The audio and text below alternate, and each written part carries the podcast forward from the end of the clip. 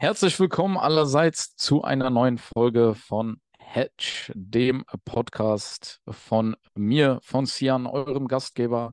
Und natürlich habe ich es mir nicht nehmen lassen, einen sehr interessanten Gast einzuladen.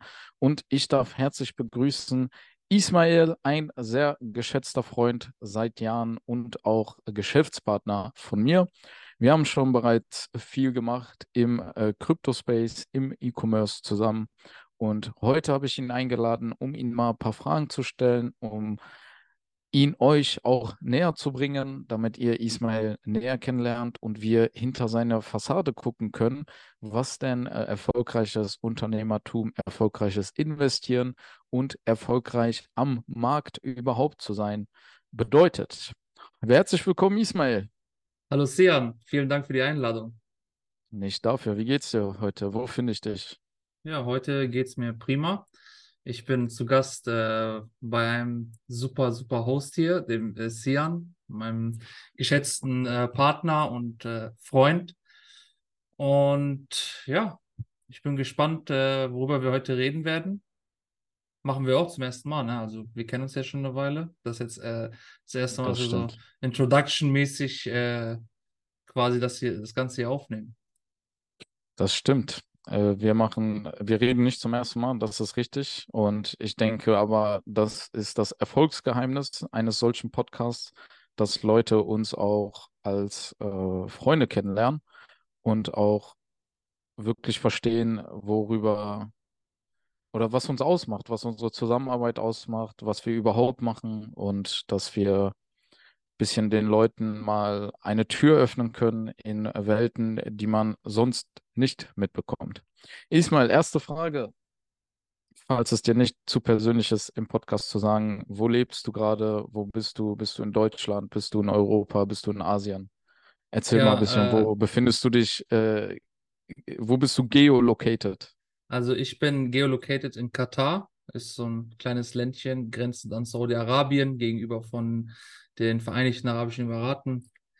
Ähm, Deutschland bin ich seit 2011, glaube ich, nicht mehr. Ich bin schon Mhm. jahrelang nicht mehr in Deutschland.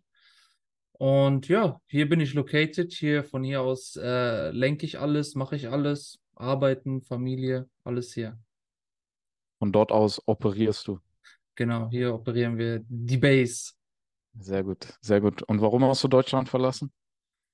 Äh, vielzählige Gründe, würde ich sagen, aber der Hauptgrund war äh, Familie. Meine Mutter ist irgendwann äh, aus Deutschland ausgezogen, hat äh, neu geheiratet in Katar.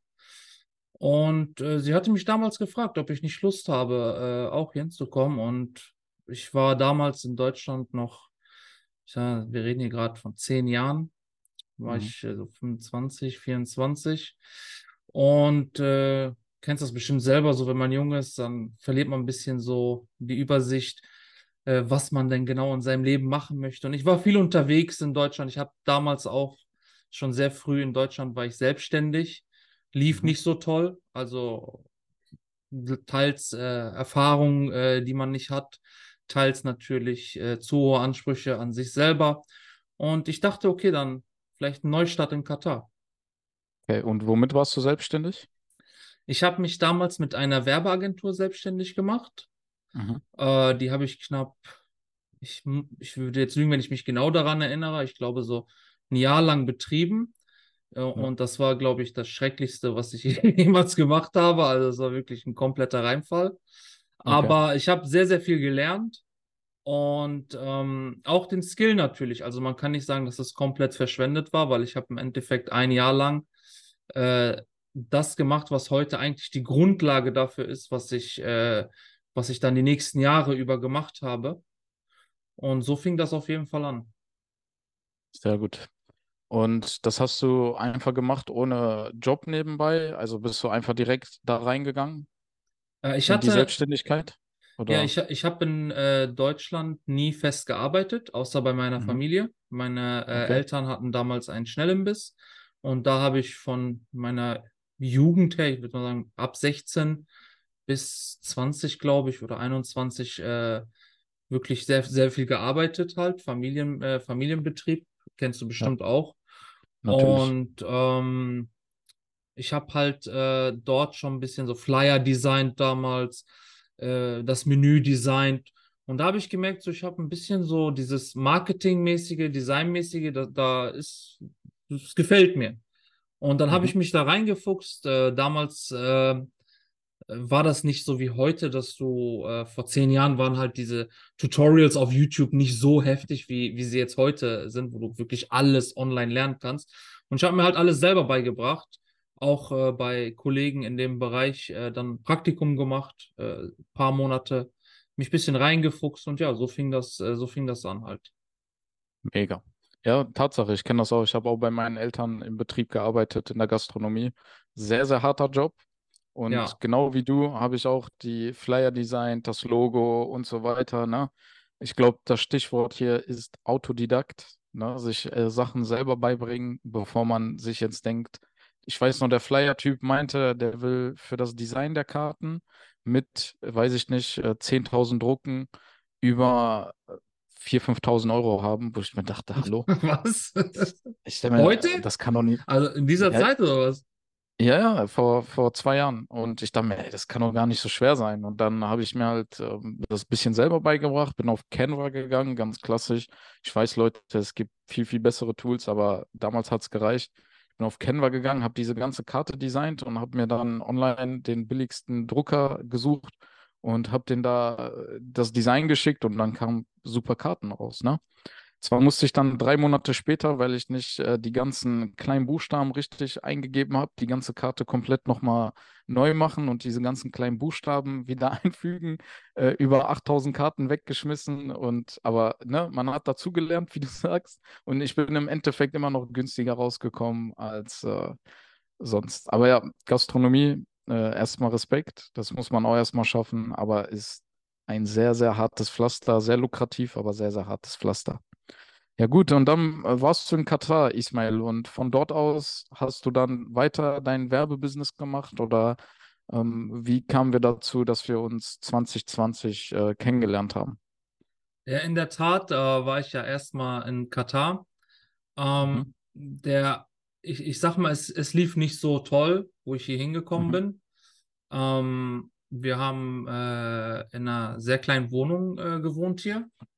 okay, Und äh, ich sag mal, es war auf jeden Fall sehr oft, wo ich mir dachte, warum gehe ich nicht einfach zurück nach Deutschland? Also es war schon sehr hart hier, muss ich sagen. Damals okay, äh, war Katar auch nicht das Katar, was heute da ist. okay. Es, ein Taxi hier zu bekommen, war schon schwer. Also die Taxi, die, die Taxizentrale hatte, hatte vielleicht, lass mich nicht lügen, 100 Taxis und man musste das Taxi einen Tag vorher bestellen, um irgendwo hinzukommen. Äh, ich hatte kein Auto. Ich war äh, sehr gebunden halt quasi auch an äh, meine Mutter, weil ohne sie konnte ich äh, hier nichts machen. Du kannst in Katar auch kein Business betreiben äh, als Nicht-Katari. Du musst, äh, du musst hier die, äh, entweder die Staatsbürgerschaft haben oder ein Permanent Resident sein. Und da musst du halt 20 Jahre hier leben. Aber ich hatte Glück, meine äh, Mutter hatte damals äh, Kontakte zur äh, katarischen Botschaft in Deutschland. Sie hat dort für die äh, Mediz äh, medizinische Fakultät in Bonn gearbeitet als Mhm. Dolmetscherin. Und das ist auch irgendwie alles so, komme ich gleich näher zu, alles so, wieso ich so sehr an Schicksal glaube. Einfach weil ähm, der erste, der erste, für den sie übersetzt hat, quasi, die kam damals in unseren Imbiss rein. Der äh, Junge war äh, zwölf Jahre alt, glaube ich. Der war mit seinem älteren Bruder dort und man hat ihm halt schon gesehen, er hatte Chemotherapie hinter sich, keine Haare mehr. Und die waren halt komplett aufgeschmissen. Die haben gesagt, so ja, wir, wir wissen nicht, was die, was die Ärzte äh, uns hier sagen. Wir brauchen unbedingt Hilfe. Äh, könnt ihr, äh, und das war wirklich so spontan. Die sind halt wirklich in den Imbiss gekommen und so ist man ins Gespräch mit denen gekommen und sagten halt, ja, ob wir da nicht helfen können, da zu übersetzen. Und so kam ein, äh, eins nach dem anderen dass äh, meine Mutter dann halt quasi eine Dolmetscherin, äh, einen Dolmetscherjob bei der katarischen Botschaft bekommen hat. Und äh, dadurch halt auch sehr viele Kontakte äh, in Katar aufgebaut. Du musst wissen, hier in Katar sind äh, 200.000 Natives, also Mhm. 200.000 äh, Kataris. Das Genau. heißt, ähm, es ist ein sehr, sehr geschlossenes, kleines Land, wo jeder sich kennt hier. Das sind äh, Familienstämme. die, äh, wo schnell halt äh, untereinander geredet wird. Und äh, ich hatte dann Glück, als ich dann äh, hier hingekommen bin, dass meine Mutter mir einen Job geklärt hat als äh, Rezeptionist an einer Schule. Oh, Ich okay. habe ich hab an der Rezeption in der. Schule gearbeitet und ich muss sagen, das- das war schon ein Kulturschock. Also ich, ich kenne ja die Schulen bei uns in Deutschland. Hier ist das nochmal ganz anders, weil in, in dem Moment, als ich gekommen bin, da wurde gerade das äh, Schulsystem hier komplett aufgekrempelt. Die haben hier wirklich dann Unsummen in Education investiert. Und ich habe dann wirklich gesehen, so was, und, und da wurde mir auch klar, ich habe gesehen, wie schnell sich hier Sachen ändern, wie viel investiert wird. Und habe ich das mal mit Deutschland verglichen, wo halt wirklich immer gespart worden ist bei uns an der Schule, wo wir Ja. für äh, Papier selber zahlen mussten, wenn wir äh, Kopien haben wollten. Und äh, hier wurde dann wirklich äh, ganz großes Geld in die, äh, in das Bildungswesen gesteckt. Und da wurde mir eigentlich schon klar, ich so, dass dieses Land in dieser Schnelle wirklich bald wahrscheinlich, äh, was Bildung angeht, äh, viel besser wird als äh, viele europäische oder westliche Staaten, würde ich jetzt mal sagen. Und das hat sich auch bewahrheitet. Also wenn du heute guckst, alle namhaften, zum Beispiel amerikanischen Universitäten sind hier in Katar vertreten. Du hast hier ein sehr, sehr starkes und kostenloses äh, Bildungssystem für die äh, Einheimischen. Und ich glaube, das ist in Dubai genauso und äh, in Saudi-Arabien, ich weiß nicht, ob es da jetzt schon so ist, aber ist auch auf jeden Fall geplant. Und so fing das langsam an, dass ich halt immer mehr äh, in Katar mich äh, zu Hause gefühlt habe, weil ich gesehen habe, ey, da ist die Zukunft. Das ist, da ist halt ein äh, Staat, der kümmert sich wirklich noch um äh, viele Sachen. Äh, da Ja. wird nicht irgendwie äh, lange rumdiskutiert. Wenn jetzt mal was gemacht werden soll, dann wird das jetzt gemacht. Das Geld ist da, es ist eine reiche Nation. Und ähm, irgendwann ist das dann dazu gekommen, dass ähm, ich nach drei Jahren, glaube ich, war ich an der Schule beschäftigt. Nebenbei habe ich äh, auch Webseiten verkauft. Ich habe selber Webseiten programmiert, auch selber beigebracht damals. Da gab es auch noch nicht so wirklich fertige Lösungen wie heute. Das kam ja alles wirklich innerhalb von fünf Jahren, war auf einmal alles automatisiert. WordPress und Shopify konntest alles in Minuten aufsetzen jetzt. Und das war halt damals noch Elementar. nicht so. Ja, ja, genau, das war halt damals nicht so. Da musstest du wirklich das selber programmieren, dich da hinsetzen, ausprobieren. Und ich habe dann meinen ersten Kunden hier bekommen. Und äh, der war absolut begeistert von der Arbeit. Und das hat sich schnell rumgesprochen hier in Katar auch. Und ähm, weil da wirklich noch nicht so eine große, ich sag mal, lokale ähm, Competition hier halt äh, quasi in Katar war und ich mit einer der ersten unter hier in Katar das angeboten haben, ähm, lief es von da an eigentlich besser. Ich kann jetzt nicht mehr genau sagen, welches Jahr das war, da würde ich jetzt äh, nur raten können, aber das war so drei Jahre, nachdem ich da äh, angestellt habe, ungefähr. Und Ja, so kam eins zum anderen. Du warst ja dann quasi am Zahn der Zeit, gerade wo dann die arabischen Länder und auch besonders Katar und äh, die Vereinigten Arabischen Emirate gerade angefangen haben, dieses ganze Online für sich zu entdecken, warst du ja dann quasi am Zahn der Zeit dort, ne? Äh, ja, ja, genau. Ich habe äh, den Ja. richtigen Zeitpunkt da erwischt. Äh, ich muss äh, allerdings sagen, ähm, es, es war natürlich, äh, hört sich natürlich leicht an, aber wir reden hier gerade von einem Land, äh, wo 45, 46 Grad so vollkommen normal ist. Und ich bin dann auch nicht irgendwie mit Instagram-Werbung, was es damals auch noch nicht gab, sondern ich bin Mhm. wirklich zu den Läden äh, gefahren und da sechs Stunden nach der Arbeit, die ich in der äh, Schule verbracht habe, habe versucht halt Aufträge ranzubekommen. Hey, guck mal, das habe ich hier für diese Firma gemacht. Ach was, das ist die Firma von meinem Cousin. Das hast du für den gemacht? Ja, Okay. Und äh, das spricht sich halt rum. Äh, einige Zeit später äh, bin ich dann irgendwie in E-Commerce gerutscht durch, äh, durch äh, das Business von meinem Stiefvater hier. Äh, der betreibt einen Großhandel. Dann kam auch schon die erste China-Reise, Container verschifft. Und ja, so bin ich halt in diesen, äh, diesen Rhythmus gekommen, was, was Online-Business angeht und seitdem auch nie wieder was anderes gemacht. Ich habe dann auch irgendwann meine äh, Schulposition aufgegeben. Ich habe dann nicht mehr dort gearbeitet, weil halt äh, der große Teil meiner Zeit äh, äh, für meine Arbeit halt quasi. Ich, ich saß auch manchmal wirklich am Ende wirklich nur noch in der Schule, habe während ich an der Rezeption saß, noch Webseiten programmiert. Das war halt mega langweilig und ich musste irgendwas zu tun haben. Hab dann nebenbei gearbeitet und dann habe ich aber irgendwann gesagt, komm, das ist nicht okay. Ich kündige jetzt meinen Job und mache einfach das hier äh, komplett. Und ja, Ja, So, so, so fing das halt an. Sehr gut. Und äh, soweit ich mich erinnere, dann springen wir ins Jahr 2019, 20. Ja, Und 2020 habe ich ja am Anfang gesagt, haben wir uns kennengelernt. Genau. Und da hattest du ein Unternehmen beziehungsweise eine Marke mitgegründet. Ja. Willst du von dir aus sagen, was diese Marke war und warum, beziehungsweise warum du glaubst, dass die so erfolgreich gewesen ist und wie hast du das erlebt und was war das, was du da mitgegründet hast? Als Also, ein, ein, eigentlich als Ideengeber, wie ich das äh, mitbekommen habe zu der Zeit. Ja, ähm, ja, zu einem erfolgreichen Unternehmen gehören immer verschiedene Sachen. Das ist mir auch, äh, also man lernt immer, immer was Neues. Mhm. Und ähm, das war 2019. Da war ich auch auf der Suche nach Kunden. Wer möchte eine Webseite haben? Da lief es aber nicht mehr so gut mit Webseiten, weil da jetzt mittlerweile hier in Katar schon der Markt ein bisschen gesättigt war. Viele Firmen aus Indien sind rübergekommen und da wurde man jetzt nicht mehr so bezahlt. Also man hat ja vorher eine Webseite für 10.000 Euro locker hier verkauft. Wurde halt genommen. Sonst müssen wir äh, auswärts was holen.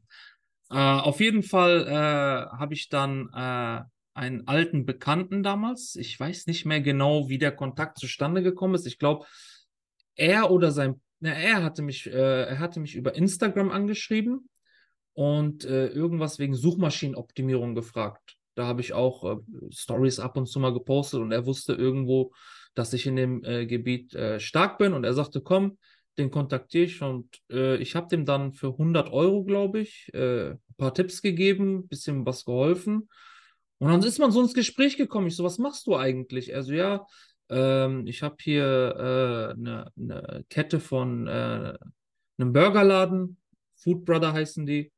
Und ähm, er betreibt auch noch einen Großhandel für Lebensmittel, womit er halt diese Food Brother Läden quasi äh, beliefert. Und ähm, jetzt imbissmäßig hat mich das gar nicht angesprochen. Food Brother, ich bin da komplett aus Gastronomie raus, nie wieder.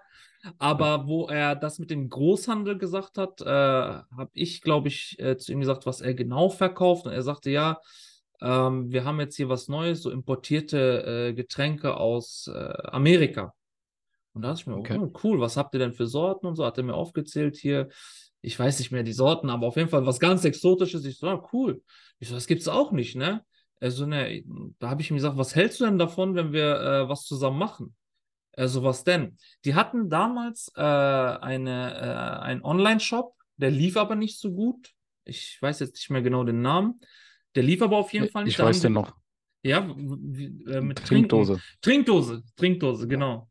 Und darüber haben die äh, versucht, diese Dosen in so 24er-Packs äh, zu verkaufen. Und da habe ich zu ihm gesagt, wieso verkaufen wir die denn nicht einzeln? Also wieso machen wir nicht einen Online-Shop? Du brauchst auch nichts bezahlen. Ich mache den Online-Shop von mir. Äh, ich finde einen Namen dafür. Ich erschaffe das Ganze quasi und du übernimmst äh, das Verwaltungstechnische, was in Deutschland halt gebraucht wird, weil da habe ich keine Ahnung. Ich bin, äh, wie Mhm. gesagt, schon lange nicht mehr in Deutschland gewesen. Ja.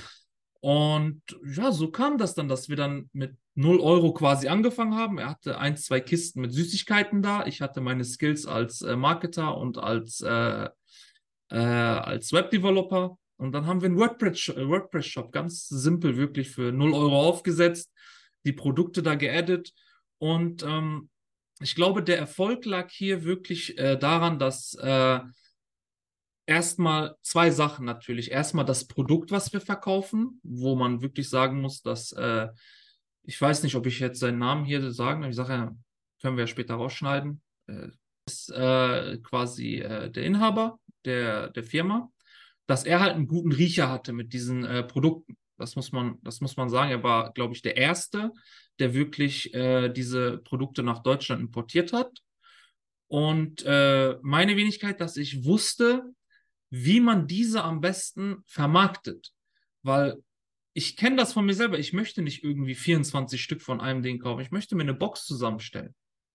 Ich möchte mir eine Box zusammenstellen. Wir haben angefangen, äh, Mystery Boxen zu verkaufen, Ja. so als Test. Einfach so, ja, hier, weil er hat ja nicht wirklich einen Bestand. Er hatte so ein paar Kisten von allem, aber davon hatte er eins, davon hatte er zehn. Was Ja. machen, was machen wir? Ja, komm, wir machen Ja. einfach Mystery Boxen. Wir packen irgendwas da rein und verkaufen das dann. Und das lief jetzt nicht so gut, weil das war auch das Problem, so, der Kunde ist dann nicht zufrieden. Vielleicht kriegt er was, was er nicht mag, dann bestellt er nicht nochmal. Und dann habe ich äh, damals äh, darauf bestanden, ich so, ey, wenn das, äh, wenn ich jetzt weiter meine Zeit hier rein investieren soll, dann musst du ein bisschen aufstocken bei dir. Da musst du ein bisschen mehr Produkte holen. Äh, wir bauen den Shop ein bisschen um und machen wirklich, dass jeder seine eigene Box zusammen äh, erstellen kann. Und so kam dann äh, quasi Sugar Dad zum Leben. Ich habe mir äh, sehr viel Gedanken über den Namen damals gemacht. Leider später stellte sich heraus, dass der Name äh, mitunter nicht so ideal war, was ich heute vielleicht. Ich, ich kommen wir gleich zu. Es ist eine lange, lange Geschichte. Ich hoffe, du hast Zeit. Ja. Ja, auf jeden Fall. Auf jeden Fall äh, haben wir dann so angefangen. Wir hatten also einen Online-Shop mit knapp 100 Produkten. Ich glaube, äh, wenn man das alles zusammenzählt, was wir in diesem einen Monat so reingesteckt haben, würde ich sagen, so vielleicht 5000 Euro mit den Produkten, dem, der Arbeit von uns natürlich. Ja. Und ähm, das Witzige ist, ähm, das, das wusste ich auch nicht. Also wir hatten zu der Zeit auch keine Angestellten oder so. Also wir waren zwei komplett verschiedene Firmen. Halt sein Großhandel. Ich hatte meine Marketingfirma, die auch in äh, Katar zu der Zeit war. Und äh, wir haben auch nicht wirklich lange äh, drüber geredet, wie man das Ganze jetzt aufteilt oder was man da am besten macht. Wir waren einfach zwei Hustler. Jeder von uns wollte äh, was zusammen machen. Und wir haben einfach angefangen, ohne viel zu reden. War da genauso. Äh, komm, wir machen das jetzt. Und so kam halt eins zum anderen. Und äh, irgendwann kam ein Kontakt. Äh, also der Shop lief dann erstmal zwei, drei Monate. Wir waren in den roten Zahlen, trotz, äh, trotz ansteigender Kundenzahl. Mhm. Und ich, ich war nicht da zu der Zeitpunkt in Deutschland, aber die haben das Ganze aus so einer garagenähnlichen äh, Lagerhalle äh, quasi gemanagt und nebenbei hier, da sind noch fünf Bestellungen heute, komm, mach mal ganz schnell fertig. Ja, okay. Dann lief das so drei Monate und dann hat irgendwann mein Bruder äh, Isa gesagt, ey, ich habe da einen Kontakt zu Mois. Zu Mois? Er so, ja, ich so, der, der YouTube Mois. Er so, ja, genau. Wir so, ja, komm, wir schicken dem mal eine Box. Und da fing das an. Also, wo wir da Mois die, Bo die Box geschickt haben. Und an dieser Stelle wirklich äh, bin ich ihm sehr dankbar dafür, weil er hat das Ganze, durch ihn ist das Ganze wirklich so groß geworden. Weil wäre Mois nicht gewesen, dann wären auch diese ganzen anderen Influencer nicht mit reingekommen. Er hat völlig umsonst, ohne irgendwas dafür zu bekommen, diese Box genommen und so eine geile Folge auf YouTube darüber gedreht. Also wir haben, ich habe mich selber darüber totgelacht, also wo die diese Getränke und Schokoladen aus Amerika probiert haben. Und plötzlich kam so, war der Umsatz, sagen wir jetzt, bei 50 Euro, 60 Euro am Tag. Und nach dem Mois-Video waren so die ersten Tage, ich glaube insgesamt, wenn ich mich recht daran erinnere, äh, 10.000 Euro, was so ungefähr an Bestellungen reingekommen ist. Mega. Und danach ist aber der Umsatz von 50 Euro auf 500 Euro gestiegen. Das heißt, das Ganze ist zehnmal so groß geworden. Ja. Und äh, jetzt musste natürlich ein neues Lager her. Jetzt musste ein neues Lager her. Äh, die WordPress-Seite, die ich gemacht habe, ist eingestürzt, eingekracht. Wir hatten nicht genug Serverressourcen. Jetzt, jetzt fing die Arbeit an. Okay, skalieren. Und ab dem Moment wurde es wirklich erst ein Business. Davor war es einfach für mich auch so, ja, das liegt hier nebenbei. Ich mache hier gerade mein Cash mit meiner Werbeagentur. Ich mache hier Ja. noch was, hier noch Sugar Dad. Und auf einmal war Sugar Dad auf dem Radar. Und ich war gar nicht so wirklich darauf vorbereitet, dass das so groß wird. Und wir reden hier gerade nur von 500 Euro, weil das Ganze geht ja noch weiter, ne? Ja, das klar. Ganze, das war jetzt der Anfang. Ja, natürlich. Ähm, wir haben dann äh, zusammen, äh, ist, ich, ich, ich glaube, entweder davor oder danach zu mir nach Katar gekommen. Und wir haben uns äh, ernsthaft hingesetzt, okay, was willst du, was will ich? Und ähm, wir haben uns ein bisschen äh, abgestimmt. Man muss leider sagen, später äh, wurde sich nicht mehr daran gehalten. Ähm, man kann es verstehen, weil in einem Business ist es halt einfach so, dass man nicht wirklich weiß, welche Kosten auf jemanden zukommen. Da Ja. ändert sich schnell viel und man kann planen, was man möchte. Solange man nicht macht, wird man nie herausfinden, was man braucht und was man bekommt. Das verstehen viele nicht äh, in einem Business. Viele denken so, ja, ich werde jetzt meine 5000 Euro jeden Monat machen, äh, aber das sind tausend Sachen, die vielleicht kommen können. Du bist ja als Selbstständiger auch immer, immer selbst und ständig quasi. Wenn du mal krank wirst, was ist, was ist dann? Wer betreibt dein ja. Business? Du, du hast äh, Ausfälle, du hast äh, tausend Sachen. Aber auf jeden Fall, ähm, willst du noch eine Frage stellen oder soll ich einfach weiter erzählen? Ich, ich, ich hätte jetzt einfach gefragt, basierend darauf, was ähm, zum Ende hin passiert ist, beziehungsweise wie sich äh, Sachen entwickelt haben, was hättest du anders gemacht, rückblickend? Hättest du vielleicht ähm, irgendwas auch für die Zuhörer, falls das interessant ist, falls sie mit jemand anderem gründen, dass ja, du sagst, okay, definitiv. macht lieber das und das, dass ähm, eure Freundschaft eventuell bestehen bleibt? Ja, äh, man muss sagen, ich und waren ja äh, vorher nicht äh, dicke Freunde. Also wir waren mhm. Bekannte, wir kannten uns. Ich habe auch nie was Schlechtes über ihn gehört, muss ich sagen. Und seine Art und Weise kam mir auch sehr, sehr gut rüber. Ich habe äh, nie irgendwas Schlechtes über ihn gedacht. Und ich würde rückblickend, aber egal was ist, selbst wenn es jetzt mit meinem Vater wäre oder mit meiner Mutter, egal wen, äh, wir setzen uns hin, hier Stift und Zettel, wir machen einen Vertrag zwischen uns, das wird von mir erwartet, das wird von dir erwartet und dann einfach das Ganze äh, businessmäßig sehen, weil man muss einfach sagen, sobald Geld ins Spiel kommt, werden deine besten Freunde zu deinen Feinden. So, es ist einfach so im Business. Guter Punkt. Ja, es ist ja. einfach so. Da kann mir auch jetzt jemand erzählen, du kannst mit jemandem 30 Jahre befreundet sein. Sobald es ums Geld geht, gibt es keine Freunde. So, das wäre, das, das wäre, das wäre so von dem Menschlichen her. Ich würde sagen, businessmäßig äh, Markenanmeldung, immer schön durchsuchen, immer schön gucken, gibt es diese Marke, gibt es diese Marke noch nicht. Okay. Äh, und das ist jetzt äh, eine Sache, die ich ehrlich gesagt ein bisschen, äh, bisschen äh, schade finde, weil Sugar Dad gab es nicht als Marke. Mhm. Es gab eine Firma, das waren die Sugar Daddies und die haben einen ganz anderen äh, Produktbereich als wir gehabt. Die haben äh, Cookie-Teig verkauft. Okay.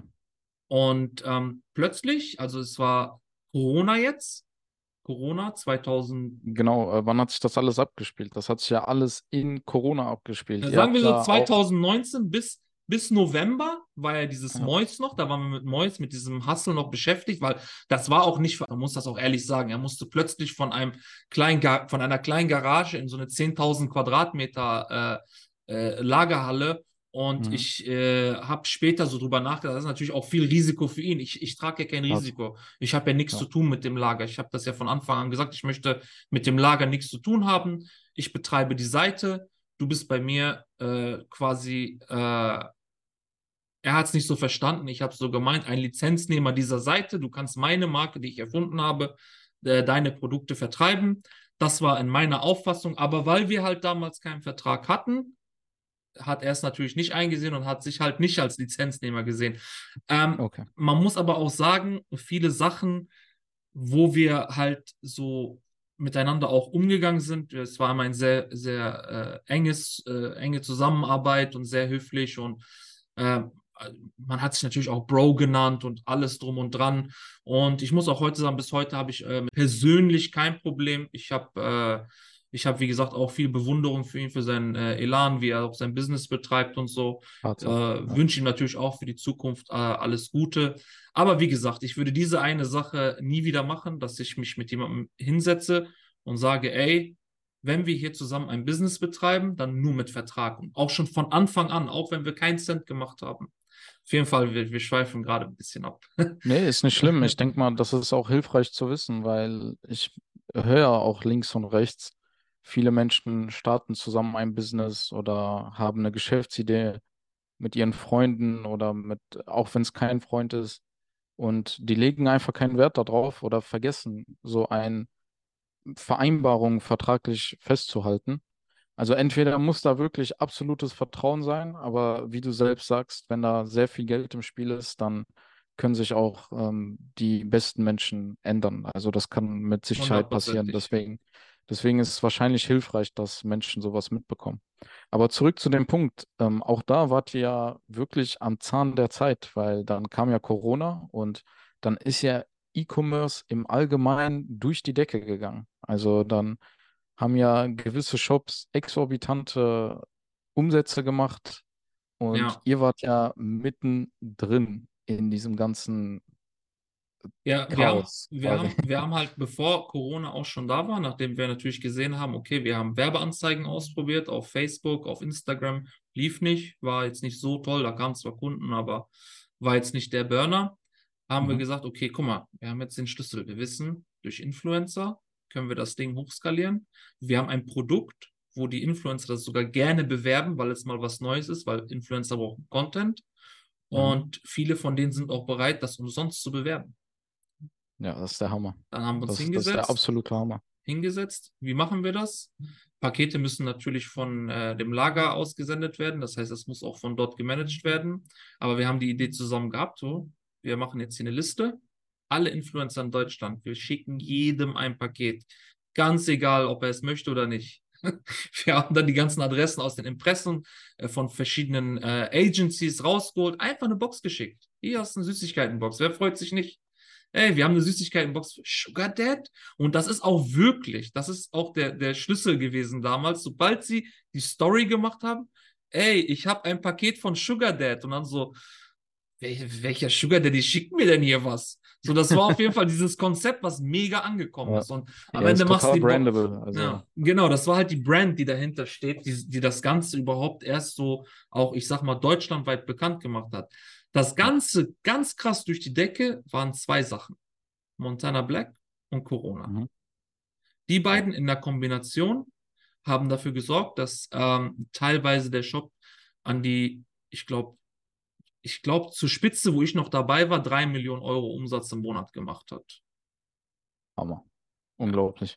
Aber wie du sagst, die Kombination ist schon sehr, sehr böse. Also Corona, alle sitzen sowieso zu Hause und sind voll im E-Commerce oder gucken Montana Black beim Stream zu, wie er am Zocken ist. Aber ja nicht nur Montana bestellt. Black, ne? Da war ja auch noch äh, Bibis Beauty Palace, Ja, äh, alle. ihr also, Freund.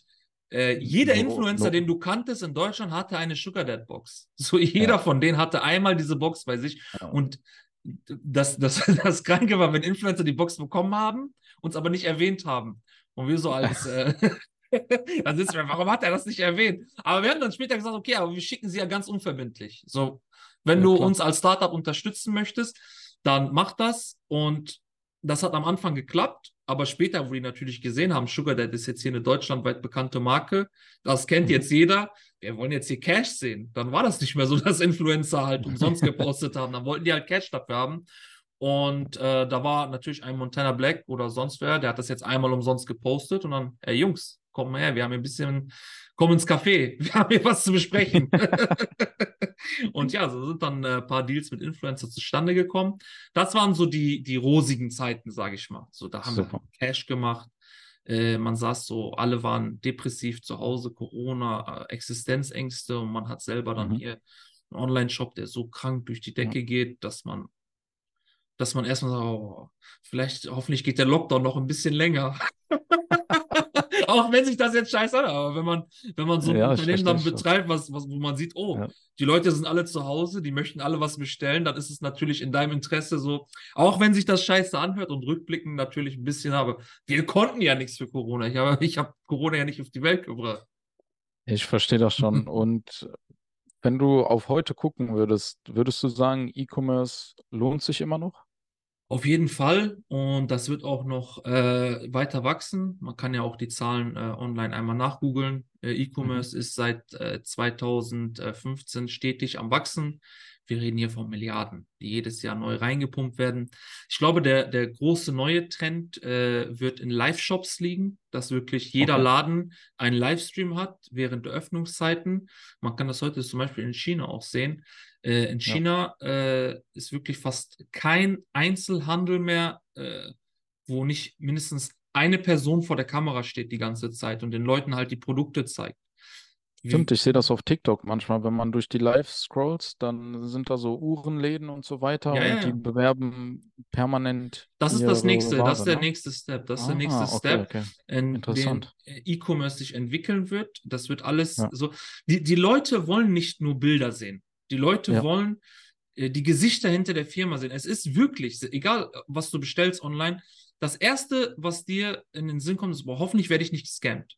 So, das ist das erste, was du als, Ja, als man, man, wenn man die Seite nicht kennt, also wenn es jetzt Genau. kein Amazon ist, dann geht man auf Trustpilot, guckt, was haben andere Genau, für Erfahrungen genau. gemacht, also kommt da überhaupt Ware an? Genau. Das stimmt, hast du recht, ja. und, und wenn du dann siehst, so, ey, guck mal, die Person da hinter der Kamera, die ist sau sympathisch, die beantwortet hier meine Fragen, da sind ja sau viele, die sind auch zufrieden, äh, ist ein cooles Produkt, die schicken mir das, ich muss nicht von zu Hause raus, warum nicht? Und ich glaube, das Ah. ist, das ist wirklich, das wird der Game Changer in der äh, E-Commerce-Industrie sein. Die Barriere, das zu tun heutzutage, ist ja nicht groß. Also Ja. wenn du jetzt zum Beispiel einen Laden oder ein Lager hast, dann könntest du ja quasi direkt live gehen. Jetzt bei TikTok bräuchst du 1000 Follower, aber das ist, denke ich, sehr schnell machbar. Ja, Ne? Brauchst äh, nur ein bisschen Consistency, also musst ein bisschen dranbleiben und dann kommst du auf diese Anzahl, dann kannst du schon live gehen. Twitch und so weiter sowieso, aber bei TikTok hast du halt diese Viralität, ähm, dass du vorgeschlagen wirst und dass Leute das mal sehen, die dich sonst nicht gesehen hätten auf einer anderen Plattform. genau. Es Genau, ist, und sorry, ich wollte dich nicht unterbrechen. ne, alles gut. Ich werde nur zur nächsten Frage kommen. Wenn du dazu Ja, noch was äh, zu, zu, äh, hinzuzufügen hast, dann Nö. sehr gerne. Ähm, ja, ich würde sagen, dass äh, in dem Bereich eigentlich nach oben hin kein Limit ist. Ähm, viele, viele Leute haben so jetzt mittlerweile, ich sag mal hier, ich als jemand, der in Katar lebt, der auch wirklich auch hier die Internetrevolution miterlebt hat in Katar.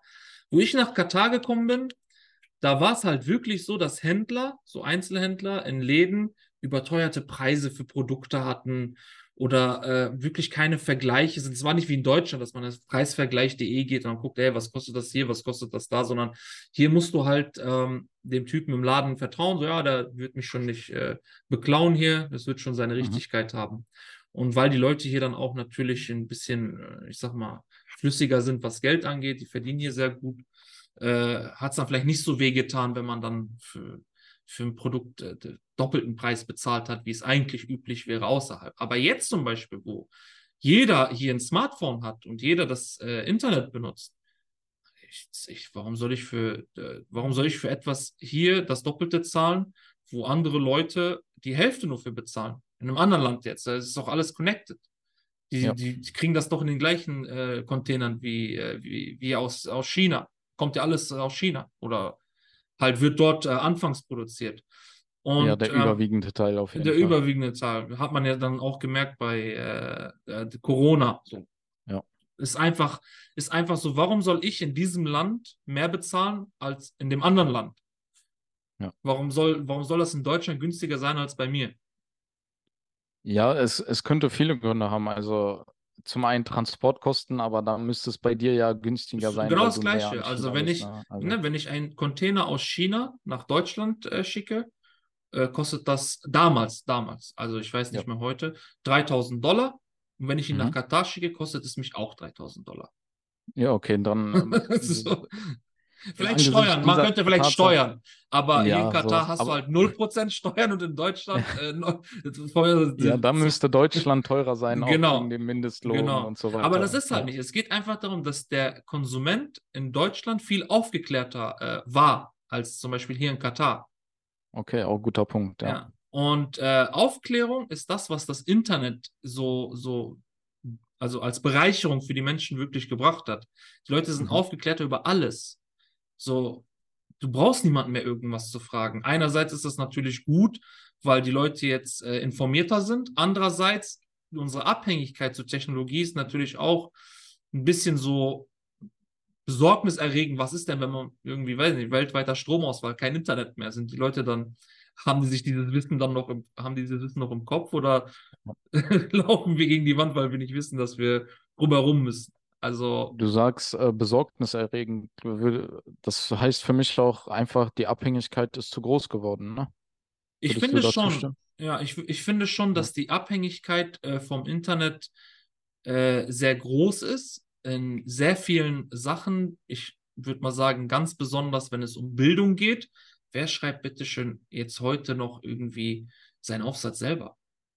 Also ich kann mir nicht Ich vorstellen. weiß es auch nicht. Also ich, ich wünsche mir immer, dass So, ChatGPT in meiner Schulzeit gegeben hätte, Ich, ich weiß nicht, ja, ich weiß nicht, ob du das, ob du das noch so im Kopf hast oder ob du in diesem Alter bist.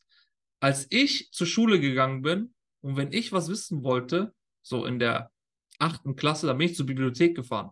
Zur, zur städtischen Bücherei, zur städtischen Bücherei und habe mir dann ein Buch rausgeholt, wo dann irgendwer äh, in diesem Buch äh, die Infos hatte und da musste ich mir das aufschreiben.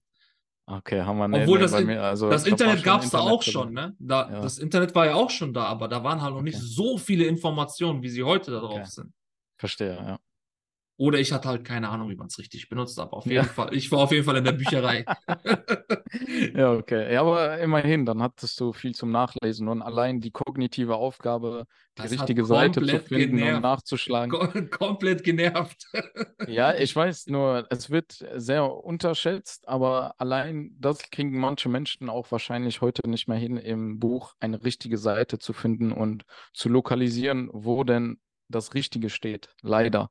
Aber das ist vielleicht auch die Gesellschaft von heute durch gewisse neue Tools. Aber was soll man machen? Na, dann Weißt du, kann was man einfach nur als was Wenn man, wenn ich, wenn ich davon erzähle, könnte man vielleicht denken, dass ich so 50 Jahre alt bin, aber die, Ja, also eigentlich redest du hier wie so ein Rentner. ja, Also aber die könntest jetzt 70 Entwicklung, ne? Die Ja. Entwicklung in den letzten fünf Jahren, das fällt den Leuten gar nicht auf, was in den letzten fünf Jahren sich alles entwickelt hat im Internet.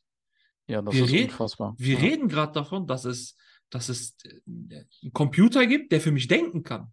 Der kann für mich Ja. Sachen machen, einfach weil ich ihm sage, mach das und das für mich und er geht und macht das einfach. Diese Ja. künstliche Intelligenz ist ja gerade einfach nur der Gipfel von dem allen, was, was vorher passiert ist, in den letzten fünf Jahren nur. Wenn wir jetzt die letzten zehn Jahre zurückgehen, äh, also das war die digitale Revolution der Welt. Wir haben quasi ja, wir haben quasi einfach äh, alles, was wir, was wir früher mühselig äh, selber recherchieren mussten, haben wir jetzt einfach in einer riesigen Datenbank, wo jeder Mensch auf der Welt Zugriff drauf hat. Außer du lebst natürlich vielleicht in Nordkorea, dann vielleicht nicht, aber sonst der, Re der, Rest der Welt schon. Ja. Ja, ja- das Ding ist, also was man auch unterschätzt, ich würde jetzt nicht nur auf die Technologie der letzten fünf oder zehn Jahre gehen. Wenn du dir anschaust, was an Neuerungen und an Entwicklung der Menschheit und der Gesellschaft jetzt nicht nur technisch, sondern auch rein ideologisch entstanden ist in den letzten 100 Jahren, dann kannst du bis zur Existenz des Menschen bis zu vor 100 Jahren gehen. Da hat sich nicht so viel entwickelt, wie sich in den letzten 100 Jahren entwickelt hat.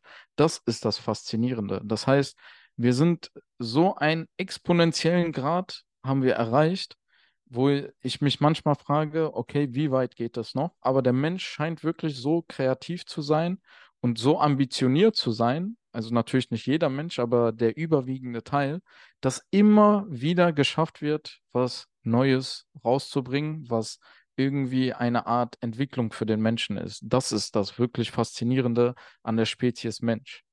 Ne? Aber man kann dann auch immer sagen, zu welchen Kosten. Ne? Weil alles, was sich in den letzten 100 Jahren getan hat, müssen wir auch sagen, hatte seinen Preis. Sei es für die Umwelt, sei es für eine gewisse, äh, einen gewissen Teil anderer Menschen, die nicht den Zugang dazu haben oder nicht die monetären Mittel zu äh, diesen Sachen. Deswegen, also, aber ich stimme dir schon zu, die Entwicklung ist unfassbar schnell vorangeschritten und sie wird auch immer schneller. Ne? Ich meine, Leute wollen auf dem Mars leben. Ne? Ja. Wer weiß, wie schnell das kommt. Ne? Ah, Ich kann solchen aber nur sagen, das ist, das ist eine Sache, weißt du, wir haben, wir haben so viele, ich würde mal jetzt sagen, Aliens in Anführungsstrichen schon auf der Erde, wenn wir unsere Tiere mal äh, näher betrachten, alleine was sich in den Meeren so befindet an Mhm. Sachen, die man da neu entdeckt, jetzt an neuen Spezies, die man im Meer entdeckt. Und da wird halt nicht so viel drauf geachtet und die Umwelt wird halt hier wirklich versaut und alles leider, Mögliche. ja. Also ich muss auch sagen, dass natürlich mit diesem äh, Fortschritt, den man technologisch hat, natürlich jetzt auch und äh, kennst mich ja persönlich, ich bin absolut weit davon entfernt, irgendwie Verschwörungstheorien oder so äh, zu verbreiten, aber Ich würde sagen, dass viel Korruption auch mit dieser Technologie gekommen ist, weil Leider, im Endeffekt, wenn ich eine Information ins Internet stelle, ist es aus zwei Gründen. Ich habe einen Profit davon oder ich möchte eine Nachricht an jemanden weiterleiten. So ganz ohne, einfach nur um jemandem zu helfen, das machen ja die wenigsten im Internet. Der, der das, Ja. der, der das Tutorial gemacht hat, der möchte gerne, dass du ihn subscribest auf YouTube, weil er irgendwann mal vielleicht ein Video hochlädt, wofür er bezahlt wird. Äh, Oder derjenige, der einen Blogartikel schreibt über irgendeine, über irgendeine Art und Weise, wie du irgendwas machst, genau das Gleiche. Der erwartet ja irgendwie, dass du dem folgst. Und das ist dann, wenn du auf großer Skala guckst, zum Beispiel äh, Wikipedia, kann ich dir jetzt zum Beispiel ganz, ganz klar nennen. Viele denken halt zum Beispiel, dass Wikipedia äh, neutrales Medium ist, wo Neutralität ganz groß geschrieben wird.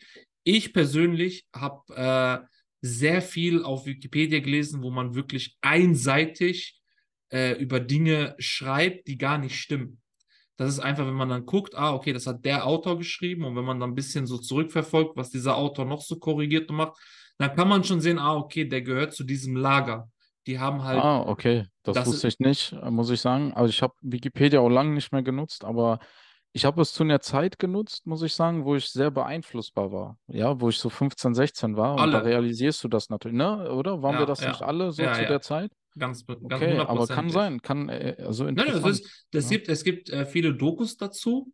Ähm, es ist ja, guck mal, hast du schon mal irgendwas umsonst bekommen? Wenn es Ähm, umsonst ist, dann bist du das Produkt.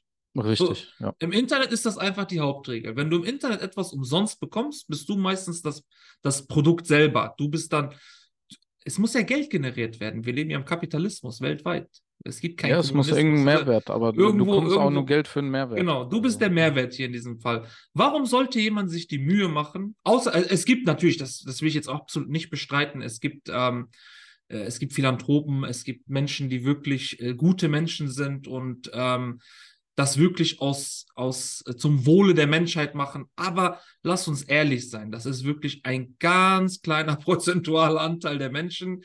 Ja. Jeder, der seine Zeit in irgendwas investiert, möchte Früchte ernten. Der möchte Richtig. irgendwann was dafür bekommen. Sei es Anerkennung, sei es Geld. Und äh, Wikipedia äh, ist natürlich jetzt im Großen und Ganzen trotzdem ein, eine geile Seite. So, es ist super, um sich Informationen. Aber ich würde mir zum Beispiel auf Wikipedia niemals was über Politik reinziehen, niemals was über äh, Konflikte oder sonst irgendwas, weil da musst du einfach wissen, es gibt Leute, die haben genug Mittel, die können alles, was die wollen, äh, publishen und sind meistens äh, so stark in ihren Wörtern, so stark in ihrer Formulierung, dass du gar nicht richtig hinter, hinter, du- hinter die Fassade gucken kannst, warum dieser Text. Es geht um ein Wort. Wenn du wirklich ein Wort in einem Artikel dann nicht schreibst, geht das ja in dein Unterbewusstsein. Du liest das so, anstatt hm, sagen wir jetzt zum Beispiel, die schreiben über einen Serienkiller und dann Okay. steht da, äh, und er ist nicht verurteilt. Und dann steht da halt, was weiß ich, Serienkiller hat das und das gemacht, anstatt Serienkiller hat mutmaßlich das und das gemacht. Und das Ja, ist halt okay, das weiß, was Konzept, du was die benutzen. Ja. Und das ist so im ganzen Internet. Und das ist halt das Gefährliche, wo man sagen muss. ChatGPT zum Beispiel. Ich habe äh, letztens ein Video gesehen und habe das auch selber ausprobiert. Da hat äh, jemand in ChatGPT gefragt, äh, sollten Israelis frei sein?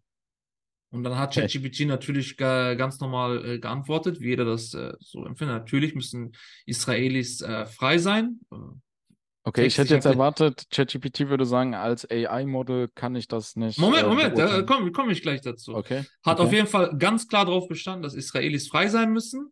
Und, Aha. hat, dann hat der Typ im Video, und das habe ich wirklich getestet, das war wirklich so, die haben das dann später geändert, hat der Typ äh, äh, im Video nochmal das Gleiche, aber mit Palästinensern gefragt. Sollten Palästinenser frei sein? Und da hat ChatGPT gesagt, als äh, künstliche Intelligenz kann ich auf diese Frage äh, nicht antworten, aber jeder Mensch äh, sollte frei sein, so ein bisschen, äh, bisschen äh, wischiwaschi Defensiver. Defensiver. Und da habe ich Okay. mir schon gedacht, okay, wer steckt denn eigentlich hinter ChatGPT? Wer sagt dieser Langu wer sagt diesem Language Model denn genau, was richtig und was falsch ist? Und das ist halt das, was ich meine. Und ChatGPT Mhm. ist ja auch kostenlos. Aber es ja, soll dir richtig. es ja. soll dir Wissen vermitteln, aber Wissen von wem? Wissen für was? Und das ist ganz wichtig, was die Leute, und das sehen wir heute, wie Leute äh, in Massen manipuliert werden in eine gewisse politische Richtung. Und ich rede gar nicht links oder rechts, ist mir völlig egal. Ich rede allgemein. Es gibt beide Seiten. Du kannst links manipuliert werden, du kannst rechts manipuliert werden.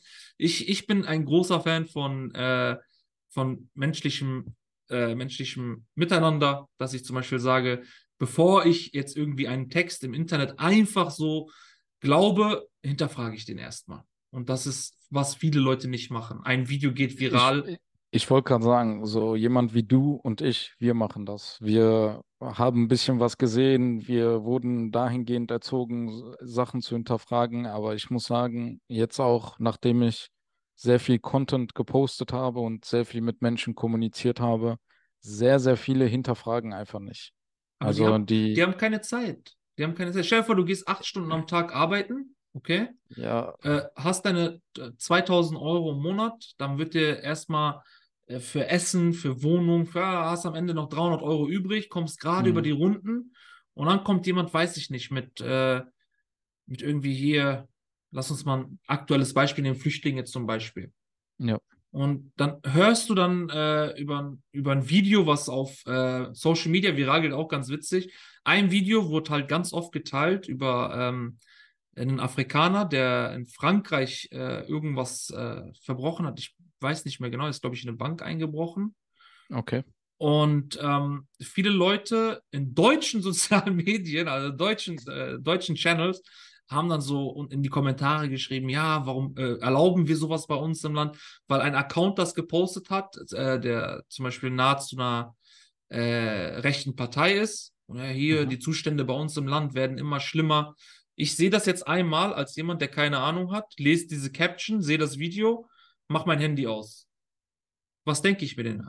Mein Ja, Gott, du bist diese Sch- wahrscheinlich, wenn du diese- nicht hinterfragst, bist du der Auffassung, dass alle Flüchtlinge scheiße sind. Genau, und das, das wird Ja. nicht einmal so, das ist nicht einmal Mhm. so, das ist dann hunderte Videos, weil du bekommst das dann nur noch vorgeschlagen. Ah, der Ja, interessiert du, sich für du sowas. begibst dich in eine Genau. Bubble, weil du hast das zum Genau, Ende genau. geguckt, du hast vielleicht auch sogar interagiert, du hast ein Genau. bisschen Zeit in den Kommentaren verbracht, Genau. dann wirst du in die Bubble geschoben, da stimme ich dir recht. Und dieser Algorithmus ist ja nicht zufällig entstanden, den hat ja Gott nicht erschaffen, damit dieser Algorithmus so funktioniert. Da sind ja Leute, die wollen, dass du diese politische Einstellung hast.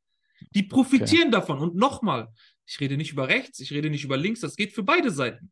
Sei es jetzt Klimaaktivisten oder Leute, die sich gegen Flüchtlinge einsetzen oder sonst irgendwas. Es geht Ja, oder Leute, die sich für allgemein. Krypto interessieren, Genau, genau, Finanzen. genau. Ja, seitdem ich die Videos mache, ich bekomme nur noch Kryptosachen vorgeschlagen. Ist wirklich so. Also ich sehe die immer, weil ich muss ja auch aktiv nach neuen Videos suchen, auf die ich reagiere zum Beispiel. Und dadurch, dass ich damit interagiere und dann jedes zweite Video, diese drei Coins musst du kaufen, das und das musst du kaufen. Also ja, wirklich. Also du wirst in diese Bubble gedrängt, weil vielleicht der Algorithmus denkt, der interessiert sich dafür. Und so kann ich den auch dann länger halten auf der Plattform, ne? Ja, Das ja, ist ja safe, ganz wichtig. Safe, safe.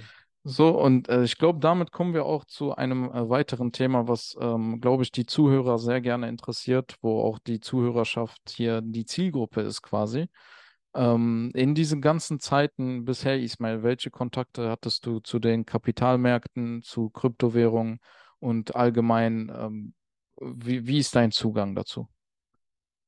Mit Zugang meinst du jetzt also, mit welchen äh, Sachen ich quasi Ja, Handel betrieben genau. habe? oder? Also ähm, hast du bisher, wie hast du, äh, als du Geld verdient hast, hast du investiert? Wie hast du Ja. investiert? Wo investierst du gerne rein?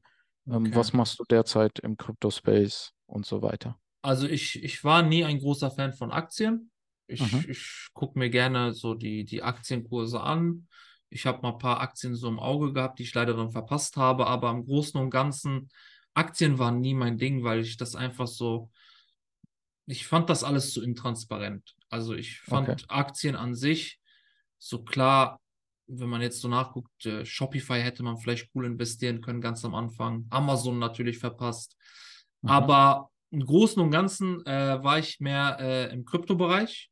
Und Okay. obwohl ich dort auch wirklich sehr viel Geld verloren habe, also ich habe im Kryptobereich ähm, auch natürlich Gewinne gemacht, aber ich muss sagen, ganz am Anfang wurde ich da äh, wie, wie ein Lamm ins Schlachthaus geführt. Also da habe ich, da habe ich Du wurdest sehr- rasiert. ich wurde rasiert, aber komplett Ja. vom Feinsten. ich glaube, ich glaub, meine erste Erfahrung war so 30.000 Miese.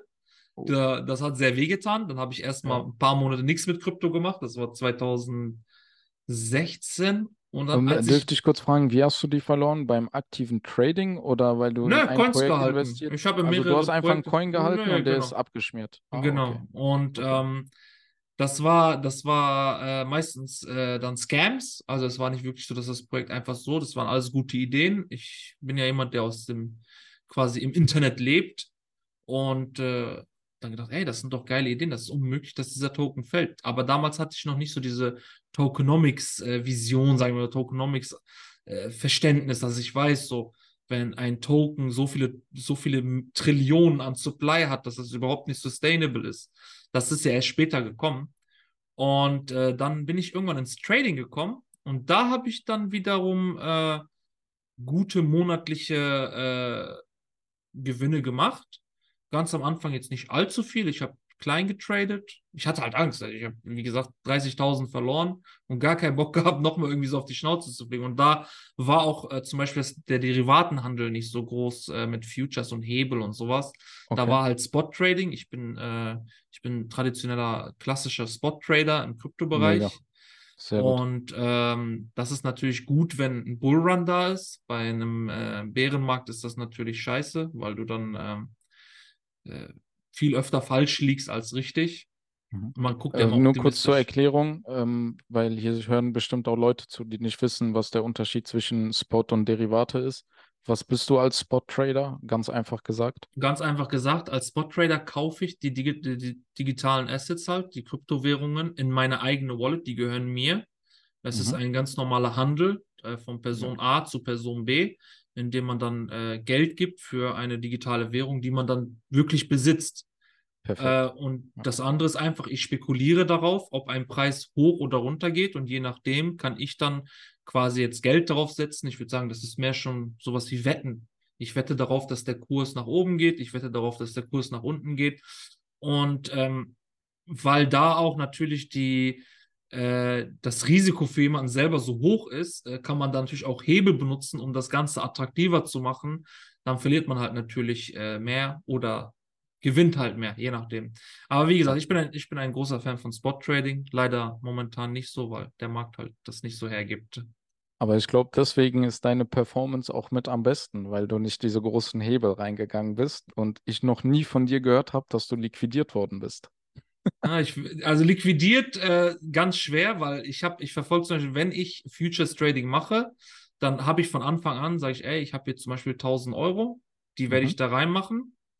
Und ähm, ich verfolge eine Strategie, wo ich äh, mit kleinen, mit kleinen Einsätzen quasi um großen Hebel äh, diese Einsätze laufen lasse, von mir aus über Monate. Das interessiert ja. Hast ja letztens gesehen, ich hatte diesen Ripple Trade, der lief ja Oh Wochen. ja, der lief sehr, sehr lange, aber hat richtig ausgezahlt, ne? Genau, ich hatte 60 Dollar investiert und habe dann, ich glaube, 1600 oder so äh, rausgeholt. Du Und da- hattest einen 120er Hebel oder sowas? Ja, Ich ich, ich nicht glaube mehr. 100, Irgendwie ich glaube sowas. 100, ja. Ja. Ähm, das Ding ist einfach, was, äh, was, was ich da mache, das ist eigentlich relativ einfach. Ich habe Mhm. 1000 Euro in meiner Futures Wallet, davon nehme ich 60 Dollar und packe die in so eine, äh, in so einen Futures Trade.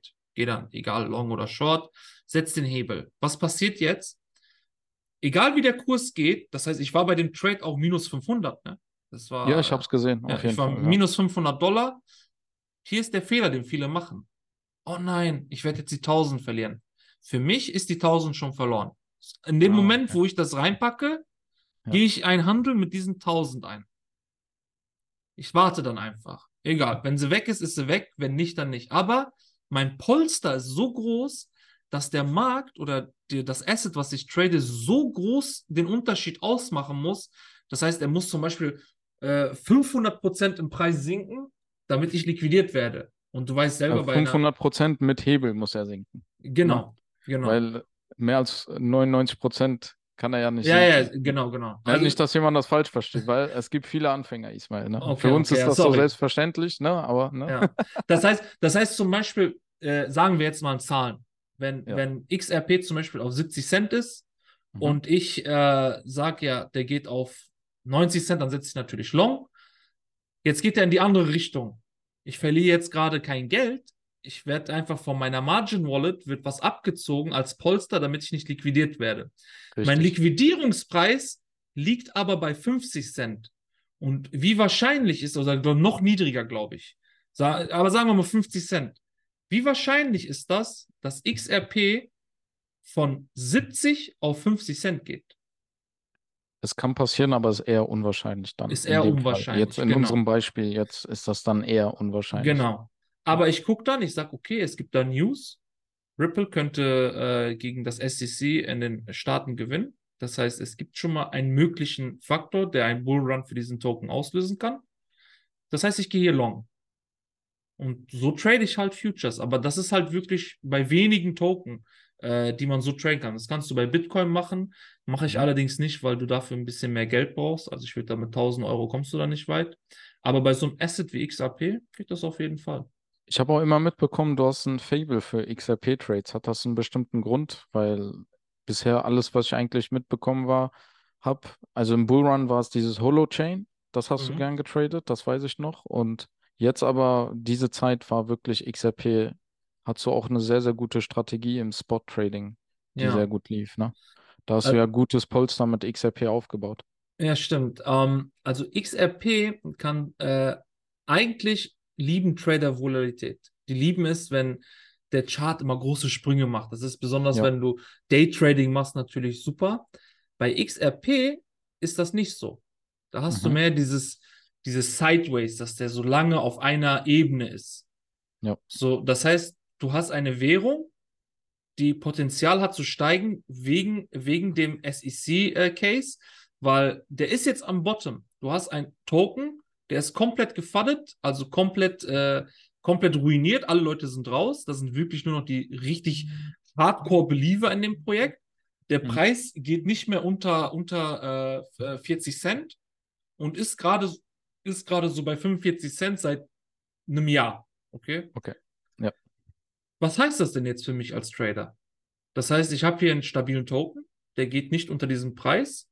Die Leute, die den halten, verkaufen den nicht. Das heißt, er kann ja nur nach oben gehen. Den kaufe ich mir im Spot.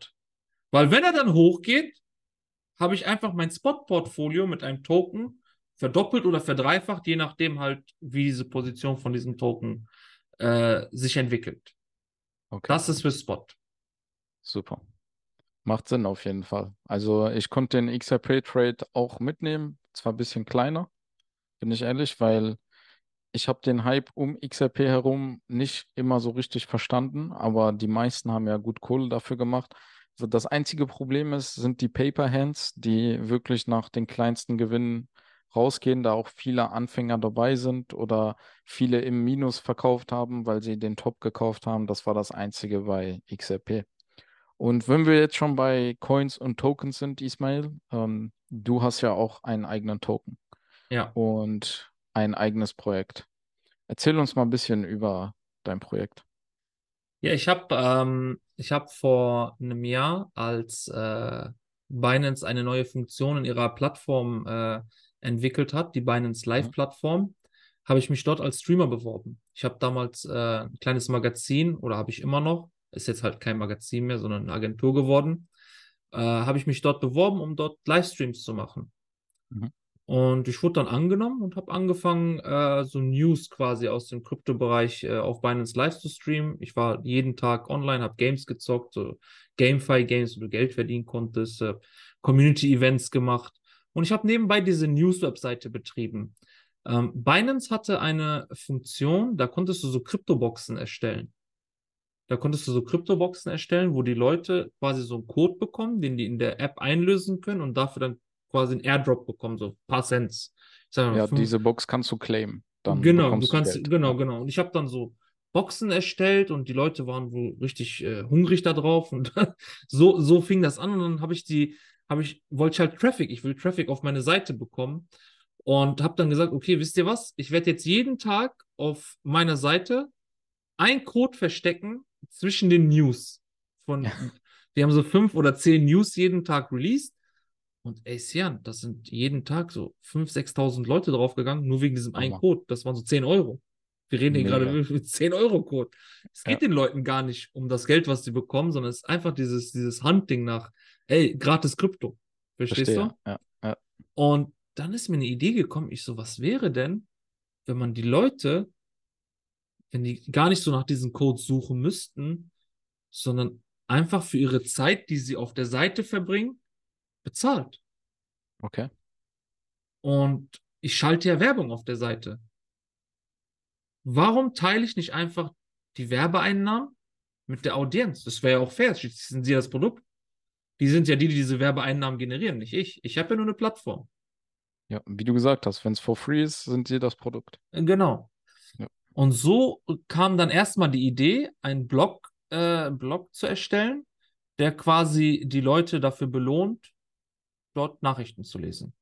Mhm. Das war mir dann nicht genug, weil ich dann so gedacht habe, irgendwie reizt mich das nicht, das Ganze so. Ich, ich bin jemand, ich brauche ich brauch so den Kick, wenn ich ein Projekt mache, es muss mir richtig gefallen.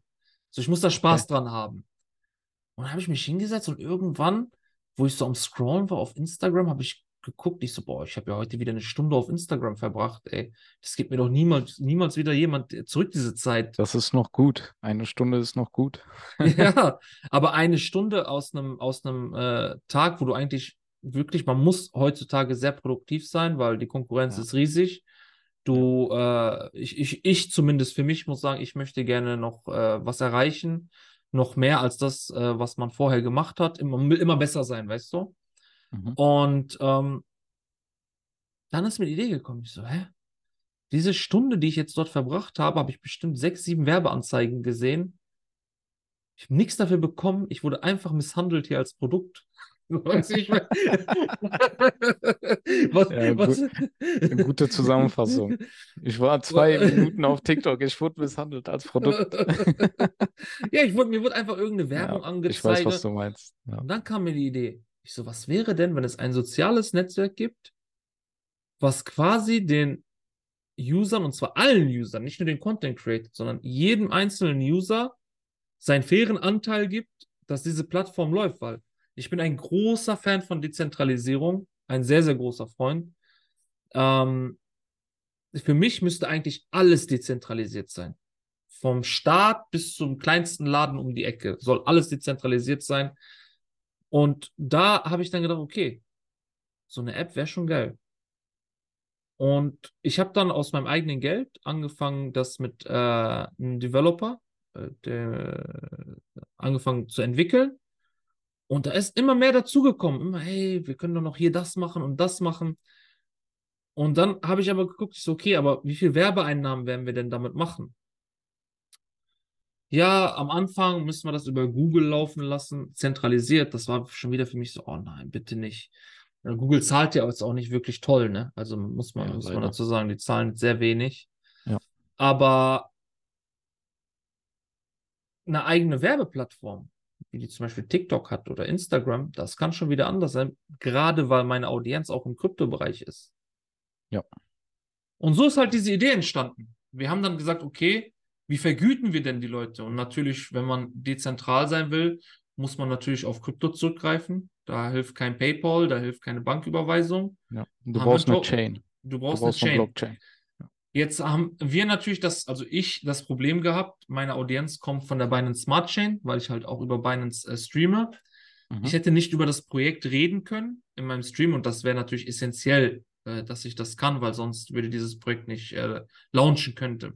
Woher die Leute? Tatsache.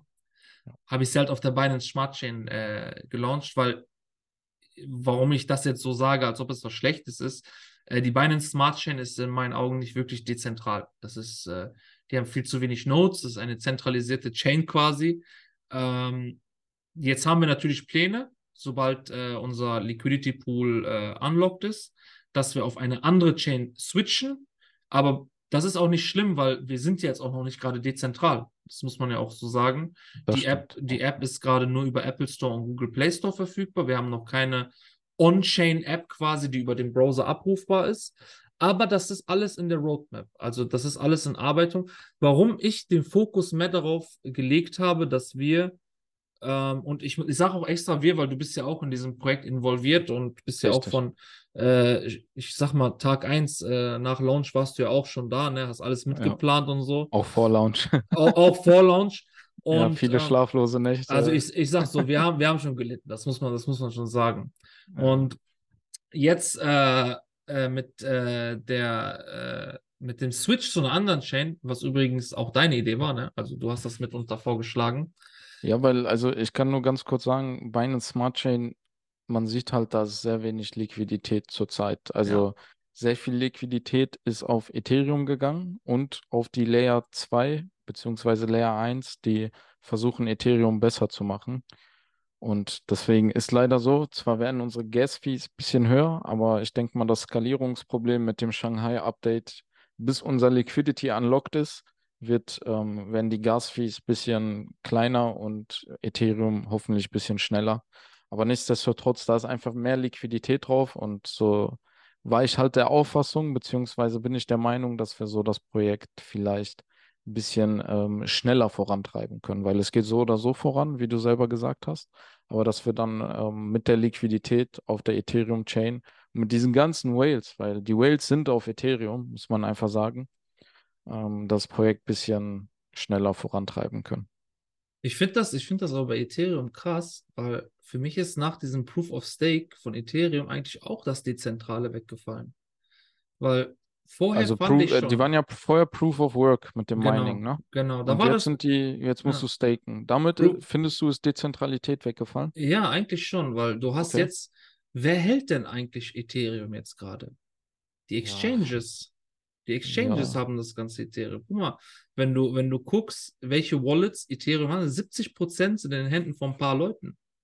Nur 30% ist irgendwie noch äh, verfügbar und ich weiß nicht, ob das wirklich noch dezentral ist, ob man das so nennen kann, ne? Ja, okay, wenn wir jetzt über Dezentralität sprechen, dann muss ich ganz offen und ehrlich sagen, Bitcoin ist das einzig wirklich Ja. dezentrale. Also Da- kann man nicht anders sagen. Ja. Auch wenn eine Person alle Bitcoin hält, ich sag trotzdem, Bitcoin ist dezentral. Bei Ethereum hast du recht. Also die, wenn ich meine Ethereum stake, dann sind die im Besitz der DeFi-Plattform. Es muss ja nicht mal eine Exchange sein, es kann ja auch eine DEX sein, wo ich Ethereum staken kann. Wir haben ja Near Protocol, ähm, haben wir ja interviewt, diese ähm, DeFi-Plattform. Erinnerst du dich? Metapool, Claudio. ne? Metapool, genau, Ja, ja, ähm, genau. die auf Near ihre De- DeFi-Plattform haben mit Claudio, dem Ja, ja. Gründer. Bei ihm kann ich ja Ethereum staken, aber wenn ich jetzt meine 10 Ethereum bei ihm stake und meine 8 bis 9 Prozent äh, Staking Rewards bekomme, dann sind die Ethereum ja in seiner Hand. Ne? Genau. Und so haben sich große Entitäten halt aufgebaut, die jetzt riesen Amounts auf Ethereum halten, was das Risiko auch höher macht. Ich weiß nicht, ob Ja. du es wusstest, Vitalik Buterin selber staked seine Ethereum nicht. Ja, ja. Äh, Das war, ne? Viele haben gefaddet, haben gesagt, was soll das für ein Signal sein? Warum stakest du deine Ethereum nicht, Kollege? Aber ja. Er ist, er ist, Vitalik Buterin ist eigentlich auch, äh, was Dezentralisierung angeht, auch ein großer, großer Fan davon. Ich Ja. weiß nicht, wa- was, was, sie haben gesagt, so wegen den, wegen den Gebühren. Die Gebühren Ja, damit es einfach schneller wird. Und die haben halt auch Ethereum Burns jetzt durch dieses Proof of Stake. Also es Ja. war halt für eine Skalierungslösung. Ja. Ich Das weiß das nicht, ich glaube, ich glaube, das ist schon ein bisschen, das ist schon merkwürdig, dass jetzt plötzlich diese ganzen, äh, diese ganze Liquidität auf einmal in Ethereum reingeht. Äh, es es scheint mir ein sehr, sehr guter Zeitpunkt äh, gewesen zu sein für dieses Update gerade. Das Problem ist, Krypto ist so undurchsichtig und da passieren viele Dinge hinter Vorhängen. Man weiß nie wirklich, äh, wo was äh, genau passiert. Aber ich glaube, mit Ethereum, da kommt noch einiges äh, auf uns. Das ist auch die einzige Blockchain, wo ich weiß, wo ständig neue dApps entwickelt werden, ständig neue Sachen Ja, laufen das da ist drauf. es. Das Layer ist 2 es. Da wird, Blockchains, da wird gerade gebaut, weißt du? ja, da Und- wird richtig viel gebaut. Da läuft, fließt richtig Geld. Das ist das Einzige. Ja. Also das ist auch das Einzige, wo man wirklich mitbekommt, es wird genutzt. Es wird wirklich genutzt. Das ist das Ding bei Ethereum.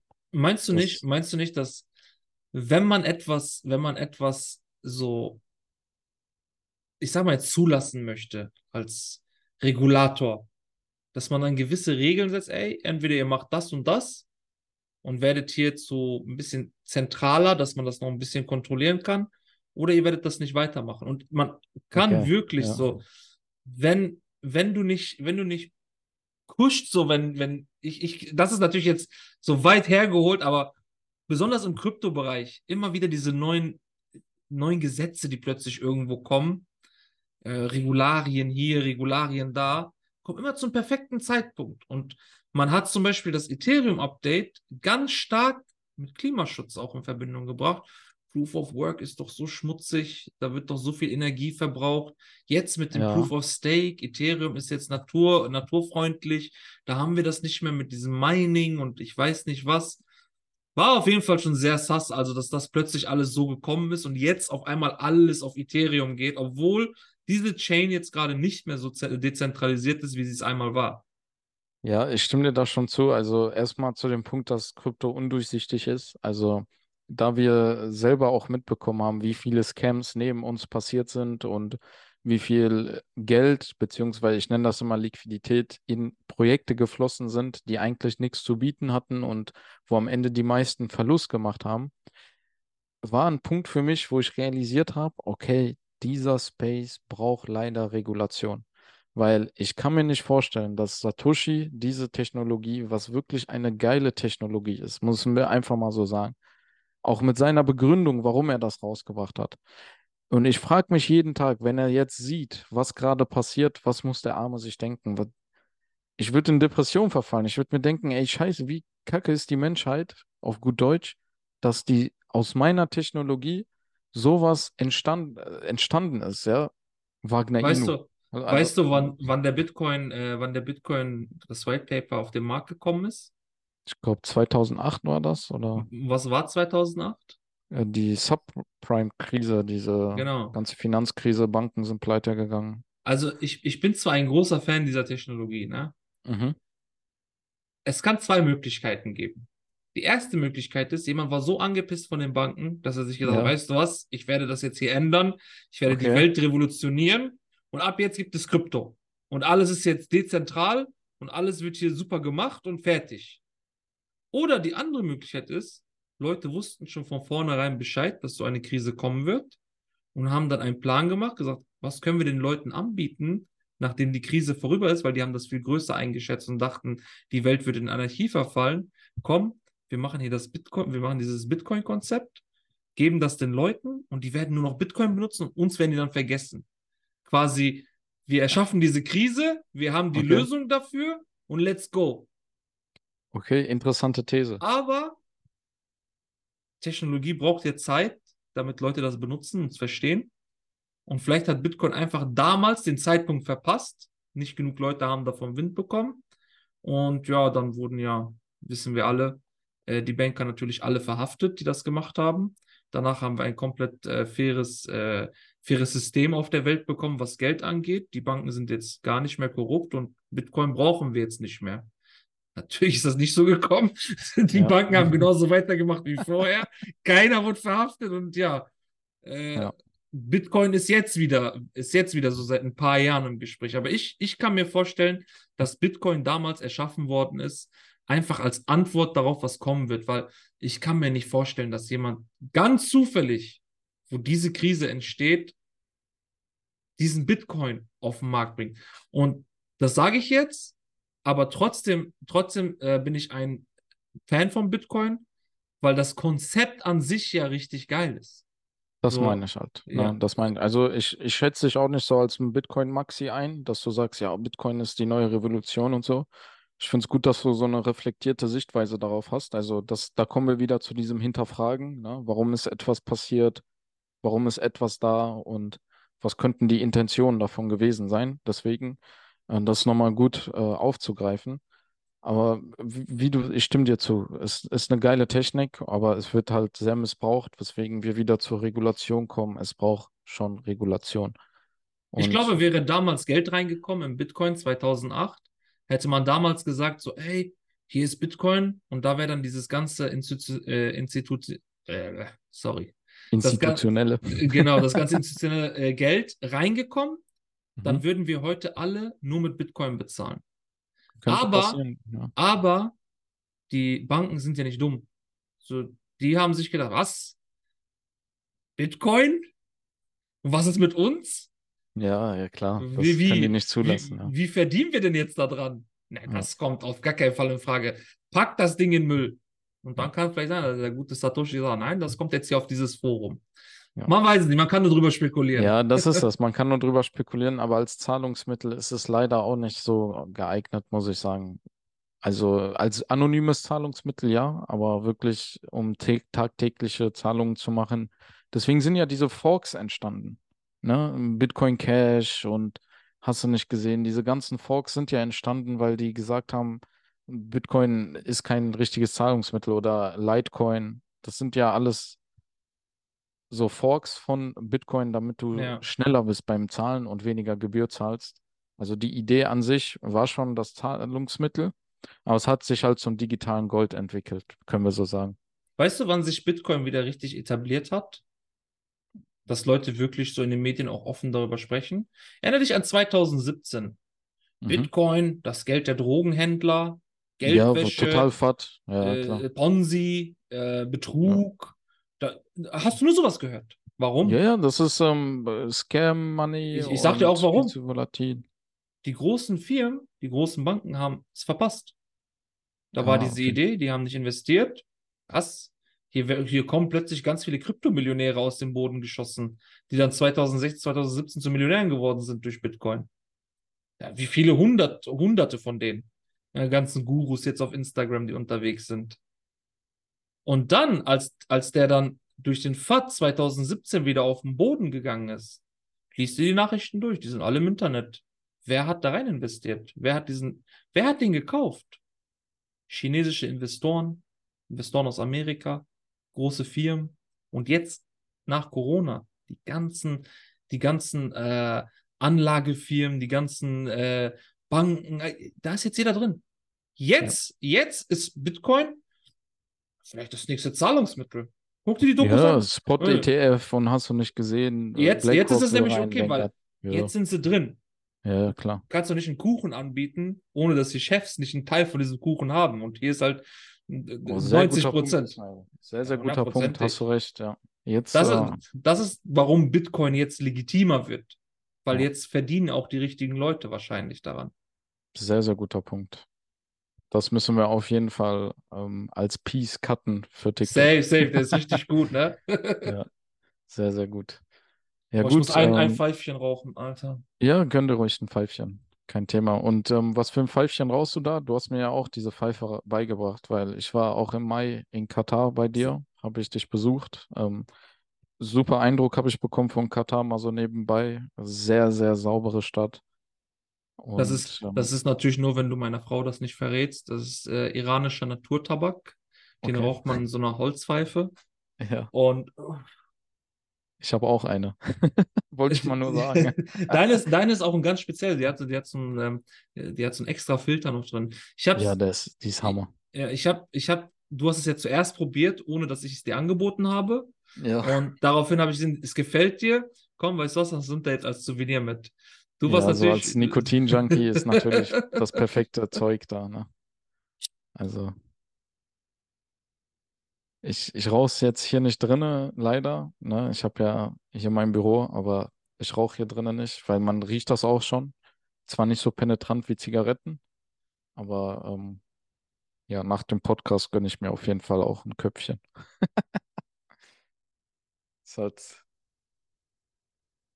Ja, Doha-Pfeife heißt die für alle, die ähm, wissen wollen, was das ist. Den Tabak könnt ihr auch aus Deutschland also bestellen. Ich bestelle das auch immer im Internet, weil ich kann nicht immer nach Katar fliegen, leider. Und ja. Ja, ähm, Ismail. sehr geiler Podcast bis jetzt, muss ich sagen. Macht Ja, auf jeden Spaß. Fall. Ich hoffe, den Zuhörern gefällt es auch, besonders die, die bis jetzt hierhin mitgehört haben. Aber ich bin sehr zuversichtlich.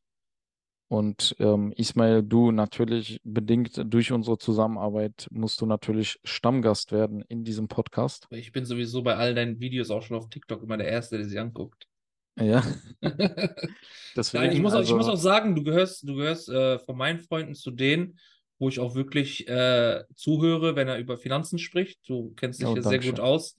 Äh, das hast du ja mehrfach auch bewiesen. Ähm, wenn du Danke. zum Beispiel sagst, ey, das ist ein gutes Investment, dann hinterfrage ich das auch nicht, weil ich weiß, der äh, Ökonom Sian, der hat's drauf, der weiß Bescheid. Aber das Und kann das- ich auch nur machen, weil du in Katar bist. Du kannst mich nicht verklagen, falls was schief geht.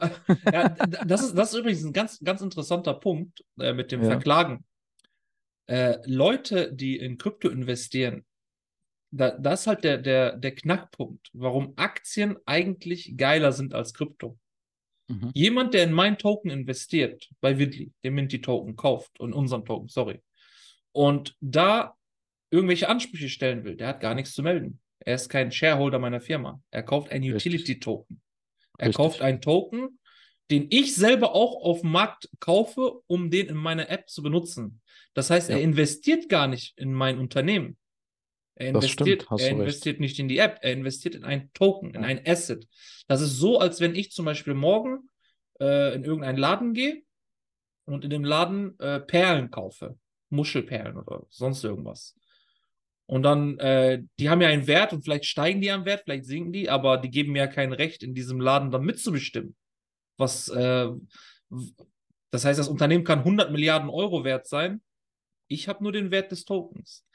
Das kann man jetzt sagen, aber man muss dann auch wieder äh, ein Argument nehmen, was viele im Krypto nehmen, die DAO, dass man zum Beispiel Ich sagt, wollte gerade sagen, es kommt auf die Konzipierung an. Ne? Genau. Wenn, wenn du jetzt einen Governance-Token hast, den kannst du natürlich staken und damit ein Stimmrecht erlangen. Ne? Das, das, ist haben ja- wir auch, aber das ist ja auch nicht, dass du dann t- Teilhaber bist. Du bist ja trotzdem nur, ähm, Richtig. du partizipierst halt in der DAO. Du, dir Ja. gehört kein Anteil an diesem Unternehmen. Du bist halt Community und aus Kulanz kann man der Community halt ein Ohr schenken. Ne? Genau, Aber ich, genau. ich weiß, worauf du hinaus willst. Bei einer Aktiengesellschaft hast du ja einen Teil des Unternehmens gekauft. Das ist ein Teil. Ja. gehört ein Teil dieser Ja. Firma. Selbst wenn es Ja. eine Aktie nur ist. So ist Du kannst zwar mit deiner einen Aktie nicht so viel sagen, aber du hast einen, Teil dieser Firma Genau. und du kannst auf die Hauptversammlung und dort deinen Kummer Genau, ausleben. da kannst du, da kannst du hingehen, wenn der Ja. Aktienpreis runtergeht. Ey, hört mal zu, was passiert hier? Ja, aber bei ich der sag dir, Hauptversammlung. ja, Ne? Ja. ich sag dir aber ehrlich, wenn das jemand bei dem Token macht, das interessiert mich ehrlich gesagt gar nicht, weil ich habe dich nicht gezwungen, diesen Token zu kaufen. Ja. Das muss man, das muss man einmal ehrlich sagen. Nach Dieser- dem Podcast, du siehst Minty minus 20 Prozent. Aber sel selbst das, selbst das wäre gar nicht so schlimm. Für mich Ja. persönlich. Meine Firma ist meine Firma. Ich habe eine App, Ja. die läuft, die hat User und das ist bei allen Kryptoprojekten so. Der Ja, Token. und auf lange Sicht müssen wir Genau. auch sagen, je mehr User draufkommen, desto mehr Kaufsdruck Genau. haben wir auch auf den Token. Und Der durch Wert- die Tags, Ja. Ja. Ne, Der Wert, der Wert der Firma ist nicht abhängig vom Wert des Tokens. das ist gut, ja. Ja. Der Wert, der Wert der Widley App ist nicht der Wert des Tokens. Ja. Weil im Endeffekt der Token ist ja eine Utility. Das ist ja etwas, was ich als, äh, als Firma brauche, um ihn aus dem offenen Markt zu kaufen. Wenn man jetzt ganz kapitalistisch dran geht, für mich als App-Betreiber, boah, hoffentlich ist der Token günstig. Dann kann ich viel mehr davon kaufen als Firma. Und meine User sind happier, wenn sie den verdienen. Das stimmt. Das stimmt. So, ich rede gerade von der Widley App, aber das ist 99% der Projekte haben genau das Gleiche. Und dann lese ich zum Beispiel manchmal, wenn der, wenn der Preis jetzt, sagen wir mal, 5% oder 10% runtergeht, dass sie dann da ru- rumragen in den Kommentaren. So, ja, ich habe den aber hier gekauft, jetzt geht der Preis runter. Ja, aber ich, ich Ja, habe das den ja, Problem ist, uns ich hab dafür ja ich Ja, habe ja gar keinen Einfluss darauf, was mit dem das Preis ist ist. es. Das So, ist ich- es. Aber das geht nicht nur uns so, aber wir. Das geht allen die, so. Ja, die Leute müssen halt verstehen, dass wir keinen Einfluss darauf haben, in erster Linie, also keinen direkten Einfluss, auch auf kurze Sicht keinen direkten Einfluss darauf haben. Und hinzu kommt auch, dass manchmal Projekte allein nur durch die Whales so krass manipuliert sind, wo wir einfach nichts gegen tun können, weil wir müssen ein Produkt bauen. Wir müssen als Unternehmen agieren und haben da einen Utility-Token, der auf lange Sicht davon profitieren wird, je erfolgreicher das Unternehmen selbst ist. Aber Ich hab- dadurch, dass der Crypto-Space, dadurch, dass da so viele Menschen gebrandmarkt sind, können die es nicht verstehen, dass ein Projekt nicht direkt to the moon geht. So, ne? Das ist, glaube ich, das. Wa- Was Was hier, was hier, was hier der Knackpunkt ist, was Leute verstehen, ich, ich nehme extra unser, unser Projekt, weil ich einfach da weiß, was da hinter, hinter der Bühne ist. Ja, ja, weiß, wir wissen, was wie abgeht. ja. transparent ist und alles. Ja. Ich habe einen Whale angeschrieben. Äh, jemand, der hält 5 Millionen Token äh, von Whitley. Ich habe ihm gesagt, ey, äh, stake mal bitte deine Token. Ich, ich mein, ich mein, klar, der Tokenpreis äh, jetzt auf kurze Sicht ist mir völlig egal, weil ich weiß, dieses Projekt wird in fünf Jahren so viel Werbeeinnahmen generieren, dass äh, der Tokenpreis da keine Rolle spielt, weil wir dann Buy-ins zum Beispiel sagen, wir, wir haben einen Umsatz von oder einen Gewinn, sagen wir 100.000 im Monat. Dann Ja. kommen da Buy-ins von 100.000 Euro im Monat in diesen Token. Das ist es, ja. Das heißt, unsere Plattform wird schon das generieren, was ich haben möchte, abgesehen Ja. von den Holdern. Aber auf kurze Sicht wäre schon cool natürlich, wenn der Tokenpreis höher geht, weil dann auch natürlich mehr User kommen, was dann gleichzeitig Ja. auch meinem Marketing helfen würde. Ja. Aber ich habe halt, wie gesagt, nur sehr begrenzt Einfluss darauf. Ich kann niemanden zwingen zu investieren und ich kann auch niemanden zwingen zu verkaufen oder sonst irgendwas mit. dem- Es ist ja sein Token. Er hat ihn ja gekauft. So, ich kann ja nicht zu jemandem gehen, der 5 Millionen Token hat und sagen, ey, entweder du verkaufst deine Token jetzt oder ja. Ja, was willst du denn machen? Äh, okay, ja, dann habe ich den Wales, wir haben so eine, wir haben so eine Gruppe, da sind äh, die größten Holder. Und dann habe ich denen versucht, das zu erklären. Ich so, ey, ihr müsst eure Tokens locken, damit, äh, damit äh, da nicht so viele Whales halt quasi Zugriff auf ihre Token haben und die Leute mehr Interesse haben zu investieren. Ja. Die, die Whales, denen ist es doch scheißegal. Weil die, die sind doch genau wie ich. Hä? Ich habe das doch gekauft. Ich kann doch damit machen, was ich möchte. Und ich gebe dir vollkommen Ja, recht. es- Ist ja, doch ein natürlich ist Markt. verständlich, aber ne, da muss man auch wieder als Community denken. Das erhöht die Attraktivität. Aber man muss auch sagen, und das weißt du selber, Sian, du kannst ja einen Blick in die Blockchain werfen, Mhm. unsere Whales sind wirklich sehr, sehr supportive. Viele von Ja, denen haben ihre Token das- einfach das gelockt. Weil stimmt, da gibt es Leute, die haben 30.000 Euro Token gekauft. Für 30.000 Euro haben die Token auf dem offenen Markt gekauft und die gelockt, weil die halt die Vision verstehen von dem Projekt. Und auch die die wissen- lange Sicht. Auch die lange Sicht. Wenn du, das. wenn du investierst, Spot oder also ich zum Beispiel beim Spot-Trading, warum ich so ein erfolgreicher Spot-Trader bin, ist nicht, weil ich keine Verluste mache. Als erfolgreicher Spot-Trader tradest du nur Token, wo du weißt, dass die in zehn Jahren immer noch da sind. Verstehst du? Wenn ich jetzt Spot-Trading mit einem Shitcoin mache, dann gamble ich einfach nur. Aber wenn ich jetzt sehe, wenn Ja. ich jetzt sehe, okay, ey, dieses Projekt, das ist stabil, ich kaufe das heute für 50 Cent, ich mache Spot-Trading damit, ich versuche mein Portfolio zu vergrößern, morgen crasht der Kurs, morgen geht der ganze Kryptomarkt down. Ich habe aber noch diese Asset. Und solange ich nicht verkaufe, mache ich auch keinen Verlust damit. Ich habe die ja gekauft. Die sind ja bei mir. Richtig. Richtig, die sind in deiner Wallet quasi. Genau. Und wenn dieses Projekt und wenn das Team und wenn das Team seine Versprechen hält und an, diese, an dieser Stelle, ne, es gab kein Versprechen, was wir bisher gegeben haben, was wir nicht gehalten haben. Genau. Von Das A stimmt. bis Wir haben Z, ja. alles Alles eingehalten. eingehalten. Ja. Zum Termin auch, nicht irgendwie verschoben, sonst es wurde alles gemacht. Ja. Und nicht, weil wir irgendwem was schuldig sind, sondern weil wir hinter diesem Projekt stehen. Ja, weil wir geradlinig sind, ne? Genau. Weil wir, wir, wir können wir es nicht leisten. Wir stehen beide mit dem Gesicht, ganze Core-Team Genau. steht mit dem Gesicht dort. Rikas, unser CTO, auch mit seinem Gesicht dort. Wir stehen alle Genau. auf der Website. Stell mal vor, wir machen jetzt irgendwas, halten wir nicht ein oder Leute können beweisen, hey, ihr habt das nicht richtig gemacht und das. Wie, wie, wo, wie sollen wir uns noch blicken lassen? Aber wenn wir als- alles richtig Ja, machen safe, und safe. am Ende klappt irgendwas doch nicht, dann können wir wenigstens sagen, es lag nicht in unserer Hand.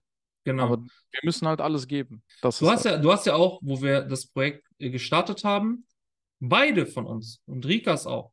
Wir haben, ich, mein Hauptargument ist, ich möchte gerne ein Krypto-Projekt starten, weil ich damit auch gerne äh, ein bisschen was nachzuweisen habe, also was ich nachzuweisen äh, im Kryptobereich, dass ich dann später mal sagen kann, hey, guck mal, das Projekt habe ich gebaut. Das ist etwas, Ja. was ich denke. Es ist gar nicht so von mir, ich habe jetzt Millionen damit gemacht, ich habe jetzt das gemacht, sondern wirklich, guck mal, wir haben hier wirklich was in diesem korrupten Space aufgebaut.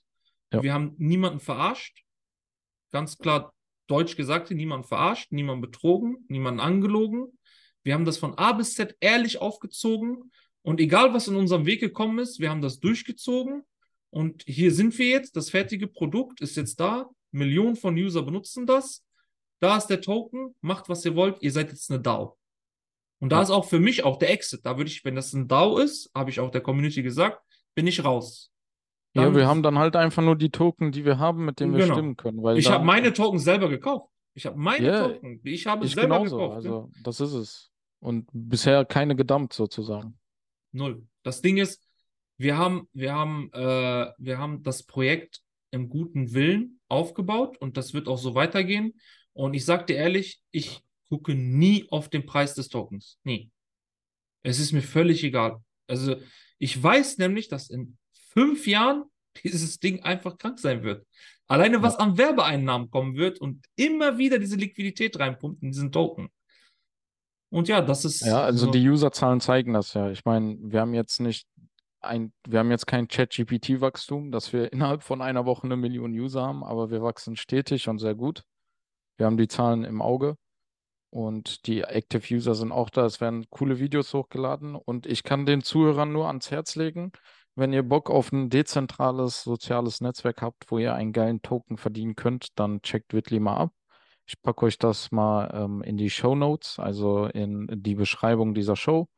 Dann könnt ihr auch im App Store und im Play Store Witli runterladen. Und natürlich, falls ihr Fragen habt oder einen Invite-Code bra braucht, äh, kommt gerne in die deutsche Minty-Gruppe. Wir haben eine deutsche Telegram-Gruppe für den Minty-Token und für die Witli-App natürlich. Dort könnt ihr jederzeit nach einem äh, Invite-Code fragen oder euch auch generell zu Projekten austauschen. Natürlich. Und immer respektvoll und supportive sein. Gut, Ismail. Wir haben jetzt ein Stück geredet und wir haben ja noch einige Folgen, ähm, die wir zusammen aufnehmen müssen. Und ich denke mal, in Zukunft werden wir auch aktuellere Themen dann ähm, durchleuchten zusammen, weil ich denke, deine Sichtweise mit deiner Erfahrung ist sehr interessant auch für unsere Zuhörer, weil du nochmal, abgesehen von mir, eine andere Sicht reinbringst, weil wir haben auch verschiedene Ansichten, muss man auch ganz klar sagen. Nur ich denke, dass das ein guter Kontrast ist. Dann, ähm, das sieht auch im Bild so cool aus. Bei mir alles weiß, bei dir alles ja, schwarz. ja, ne? mega. Ne, Das sieht, äh, finde ich voll cool Mega. gerade. Und natürlich äh, supportet den Podcast. Und wenn ihr Ismail finden wollt, ich habe ihn, äh, markiere ich ihn in der Beschreibung. Ihr findet Ismail auch auf Instagram, auf TikTok und auf Twitter natürlich. Und wie gesagt, Ismail, vielen, vielen Dank für den Podcast. Und Ja. hast du noch ein paar Worte an die Audienz, bevor wir Ah, zu Ende sind? ja, die Audienz. Ich hoffe, die hatten Spaß bei diesem Gespräch wie ich. Das war ein super Podcast. Fand ich Und auch. ich freue mich auf jeden Fall schon auf die nächste Folge. Und ja, bis dahin, ne? Super. Herzlichsten Dank, Ismail, auch für deine Zeit in dem Podcast. Danke dir.